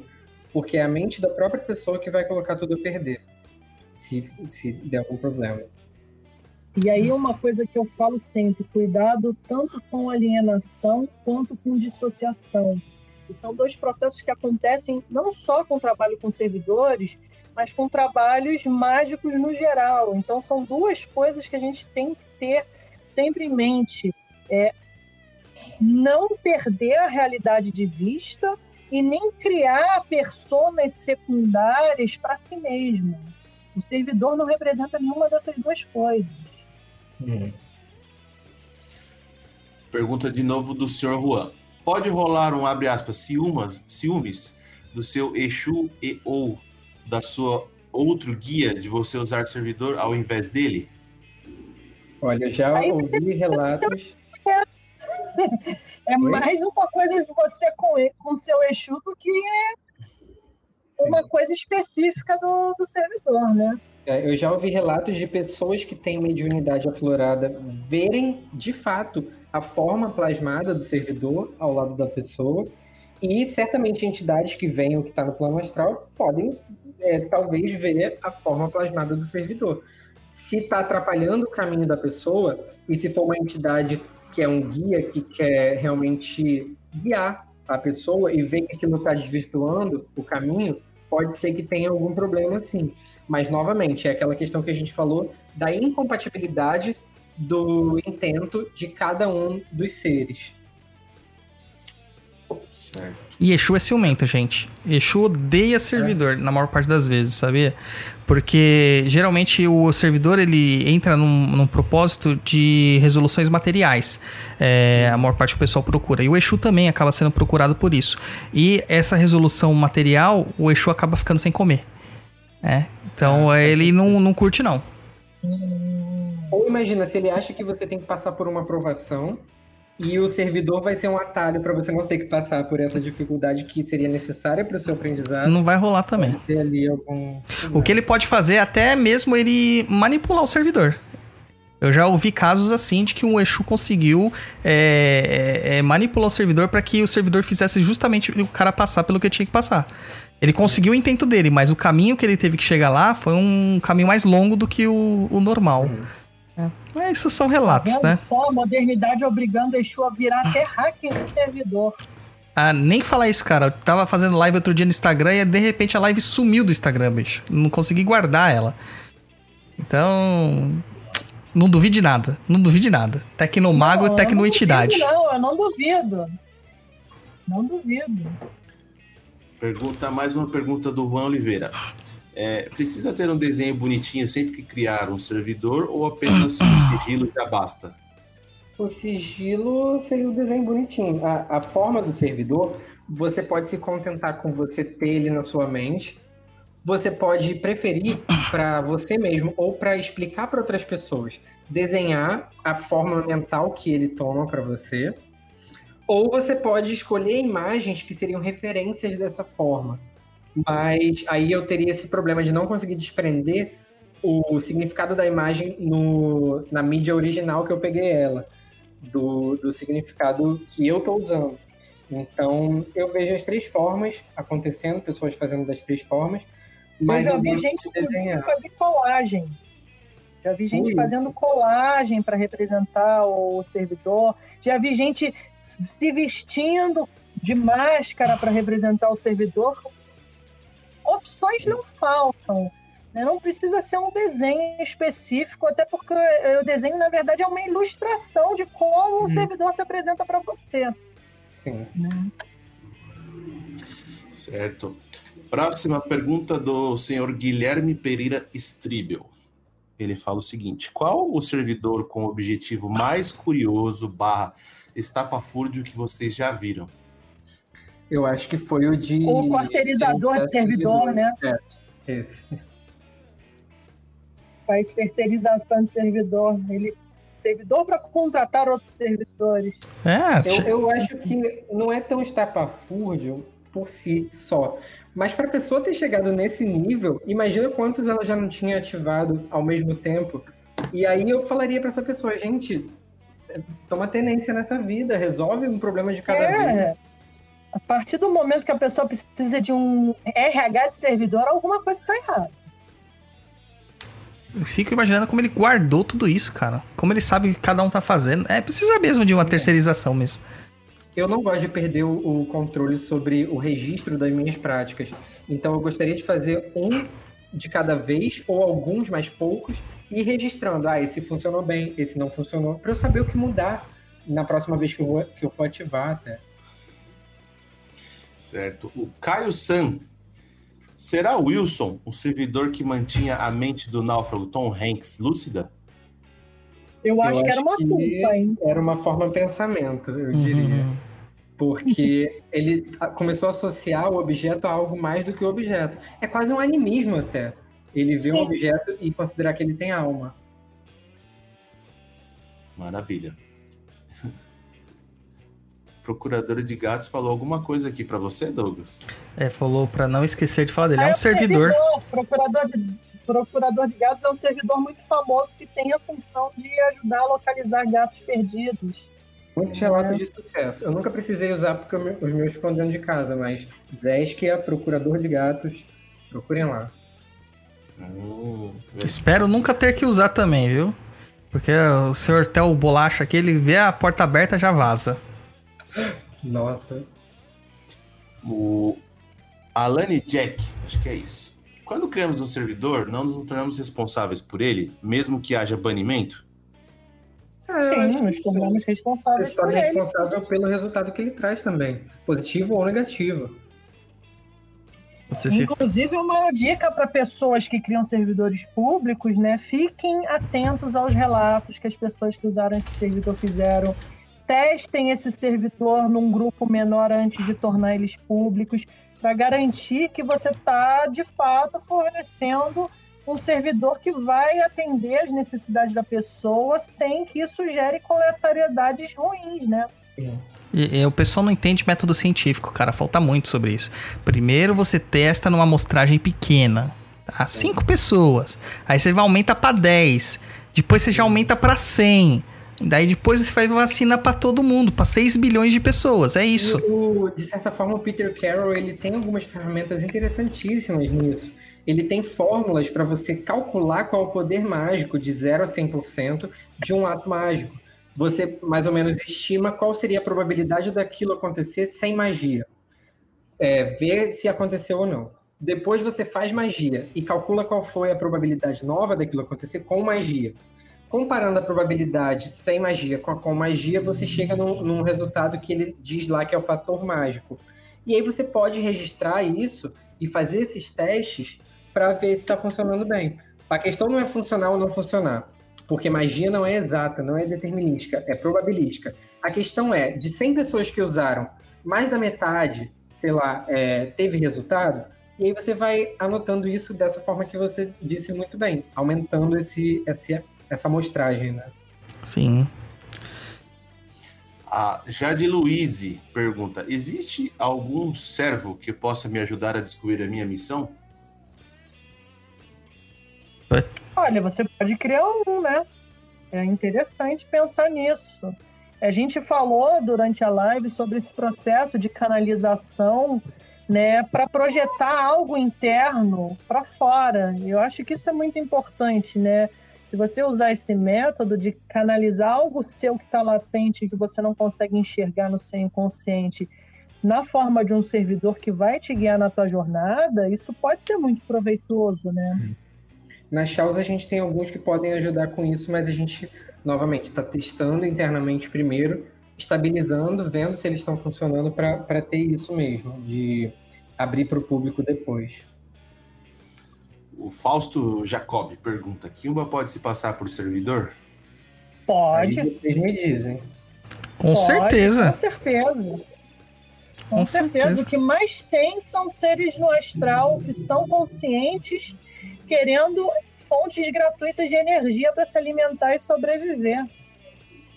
Com certeza. Nossa, tem um monte, cara. Tem um monte fazendo isso aí. Inclusive, muito cuidado com o método que você usa para alimentar o servidor e sempre no contrato e na construção do servidor garanta que a energia toda vá para o seu servidor. Porque senão você vai ter sempre aquele residualzinho ali que se você não fizer o banimento adequado vai atrair outras entidades. É, e entidade, no geral, qualquer tipo de entidade, se você for pensar em espírito, Kiumba, Egum, qualquer entidade tão doida por uma energiazinha. Tão doida. Então, E não é por mal, né? É a natureza. é, precisa de se É, alimentar. É tipo você pegando a conexão no aeroporto, louco pra achar a tomada e você vai pra carregar. É tipo aquela vizinha que tá aqui embaixo, Exatamente. pegando minha internet. Vamos lá. A Arata de Oxalá. Quais os maiores exemplos de servidores complexos, como Fotamecos, que funciona como uma egrégora barra rede, onde a rede alimenta o servo praticamente sozinho?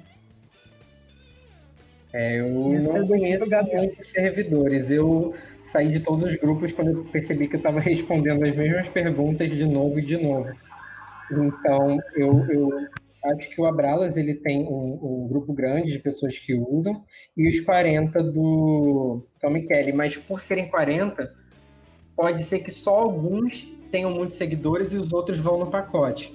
Tipo, vocês falaram da Karnal, ela tem um, um número maior de agradecimentos públicos cada agradecimento é visto por mais gente, mais gente passa a conhecer e muito uso vai alimentando sozinho e torna ele autossuficiente. Mas assim, é, não vai nessa de que dá para pegar efeito carona com servidor astral. Não funciona assim. É. De alguma forma você vai ter que alimentar essa energia para você receber ela de volta. Nada é gratuito. O que eu tô falando de alimentar sozinho é, por exemplo, depois que o Tommy Kelly morrer e que ninguém de fato ativamente fizer propaganda dele, as pessoas que já estão comentando já vão alimentando de uma forma mais é, sustentável. Ele não vai Uhum. morrer no tempo, ele vai continuar sendo conhecido, porque cada Sim. pessoa está passando para mais de uma ou pelo menos uma outra. Ok. Japonês. Acorda, mano. Oh, tava mutado, meu. Tava passando guardinha. Ah, você até acordado você dorme, mano. Como pode um negócio desse? Cara, eu tava viajando aqui, pensando nos servidores. Henriele Nogueira, estava pensando se o famoso anjo da guarda na Umbanda, que eles falam para o filho de fé firmar vela e pôr água, não seria um servidor criado pelo médium? O que vocês acham?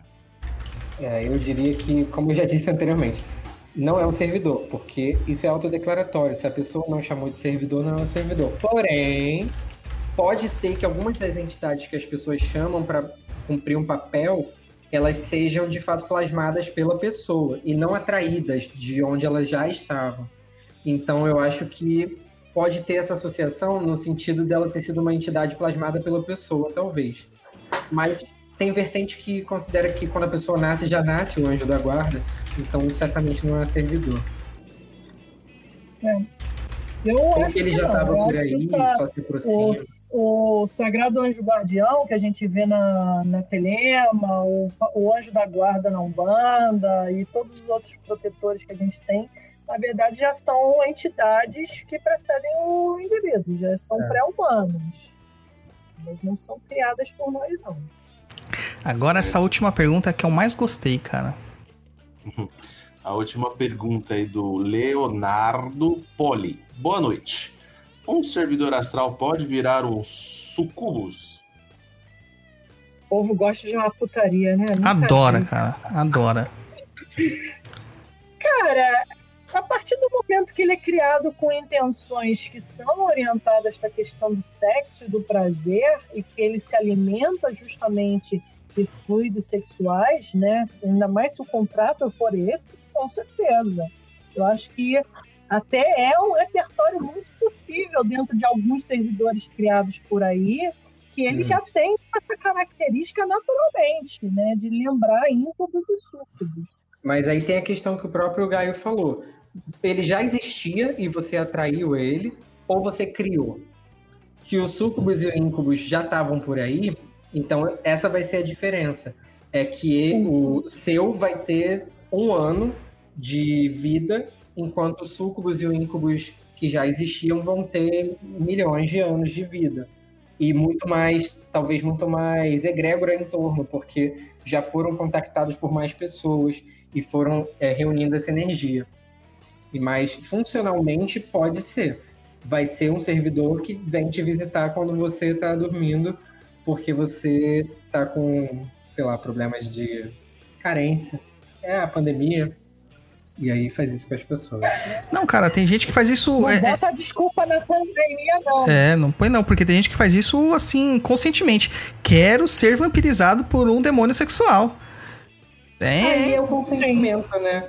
Aí as pessoas é, gostam do BDSM ali, elas dão consentimento e aí o, o negócio já flui. Bom, nossas perguntas Acabou? findaram. Eu tirei um monte porque a gente acabou respondendo no meio do programa, né? Que o papo foi tão bom que a gente acabou respondendo muita coisa no meio do programa que a galera tinha aqui de, de dúvida. Claro que depois do programa vai surgir mais um montão, né? Daí a gente faz de novo aqui, chama o pessoal de novo pra fazer uma sabatina pra vocês. Pode Né? ir lá na nossa página também para perguntar é, nos comentários que a gente responde. Tem vários posts sobre servidores lá já. Tem um PDF gratuito sobre servidores no bio do nosso, Instagram- do nosso Instagram. Então é só ir lá que a gente responde também, se for uma pergunta urgente. Isso aí. Gente, é... podem fazer suas considerações finais, façam seus jabás, seus agradecimentos. Eu Mandar... acho que eu já falei tudo, mas amanhã especificamente e domingo vai ter é, dois workshops que estão lá no nosso Instagram, que vocês podem se inscrever por lá. Temos um curso de demonologia introdutório que está rolando no site demons.com.br. E o resto eu já falei tudo e eu já esqueci também, então o Gaio falou de inclusive. É, Eu também não tenho muito o que acrescentar, eu só falo e reforço que é importante, até porque o Gabriel falou de BDSM puxando para o assunto do, do, do súcubus, é importante quando a gente pensa em magia, tem que ser sempre algo seguro, sadio e consensual. Né? Eu acho que isso que são regras do BDSM valem para o trabalho com magia e com servidores. Se vocês tiverem isso em mente, terem em vista que o trabalho mágico precisa de um certo regramento psíquico, mental, né, para você não ca- cair nas armadilhas do próprio inconsciente, eu acho que é um ótimo caminho para vocês começarem a fazer seus próprios servidores, contratarem servidores públicos, sem cilada, sem armadilha, sem letra miúda. Eu diria que, parafraseando a Lady Gaga, o seu pior inimigo é você mesmo. Chame o 911.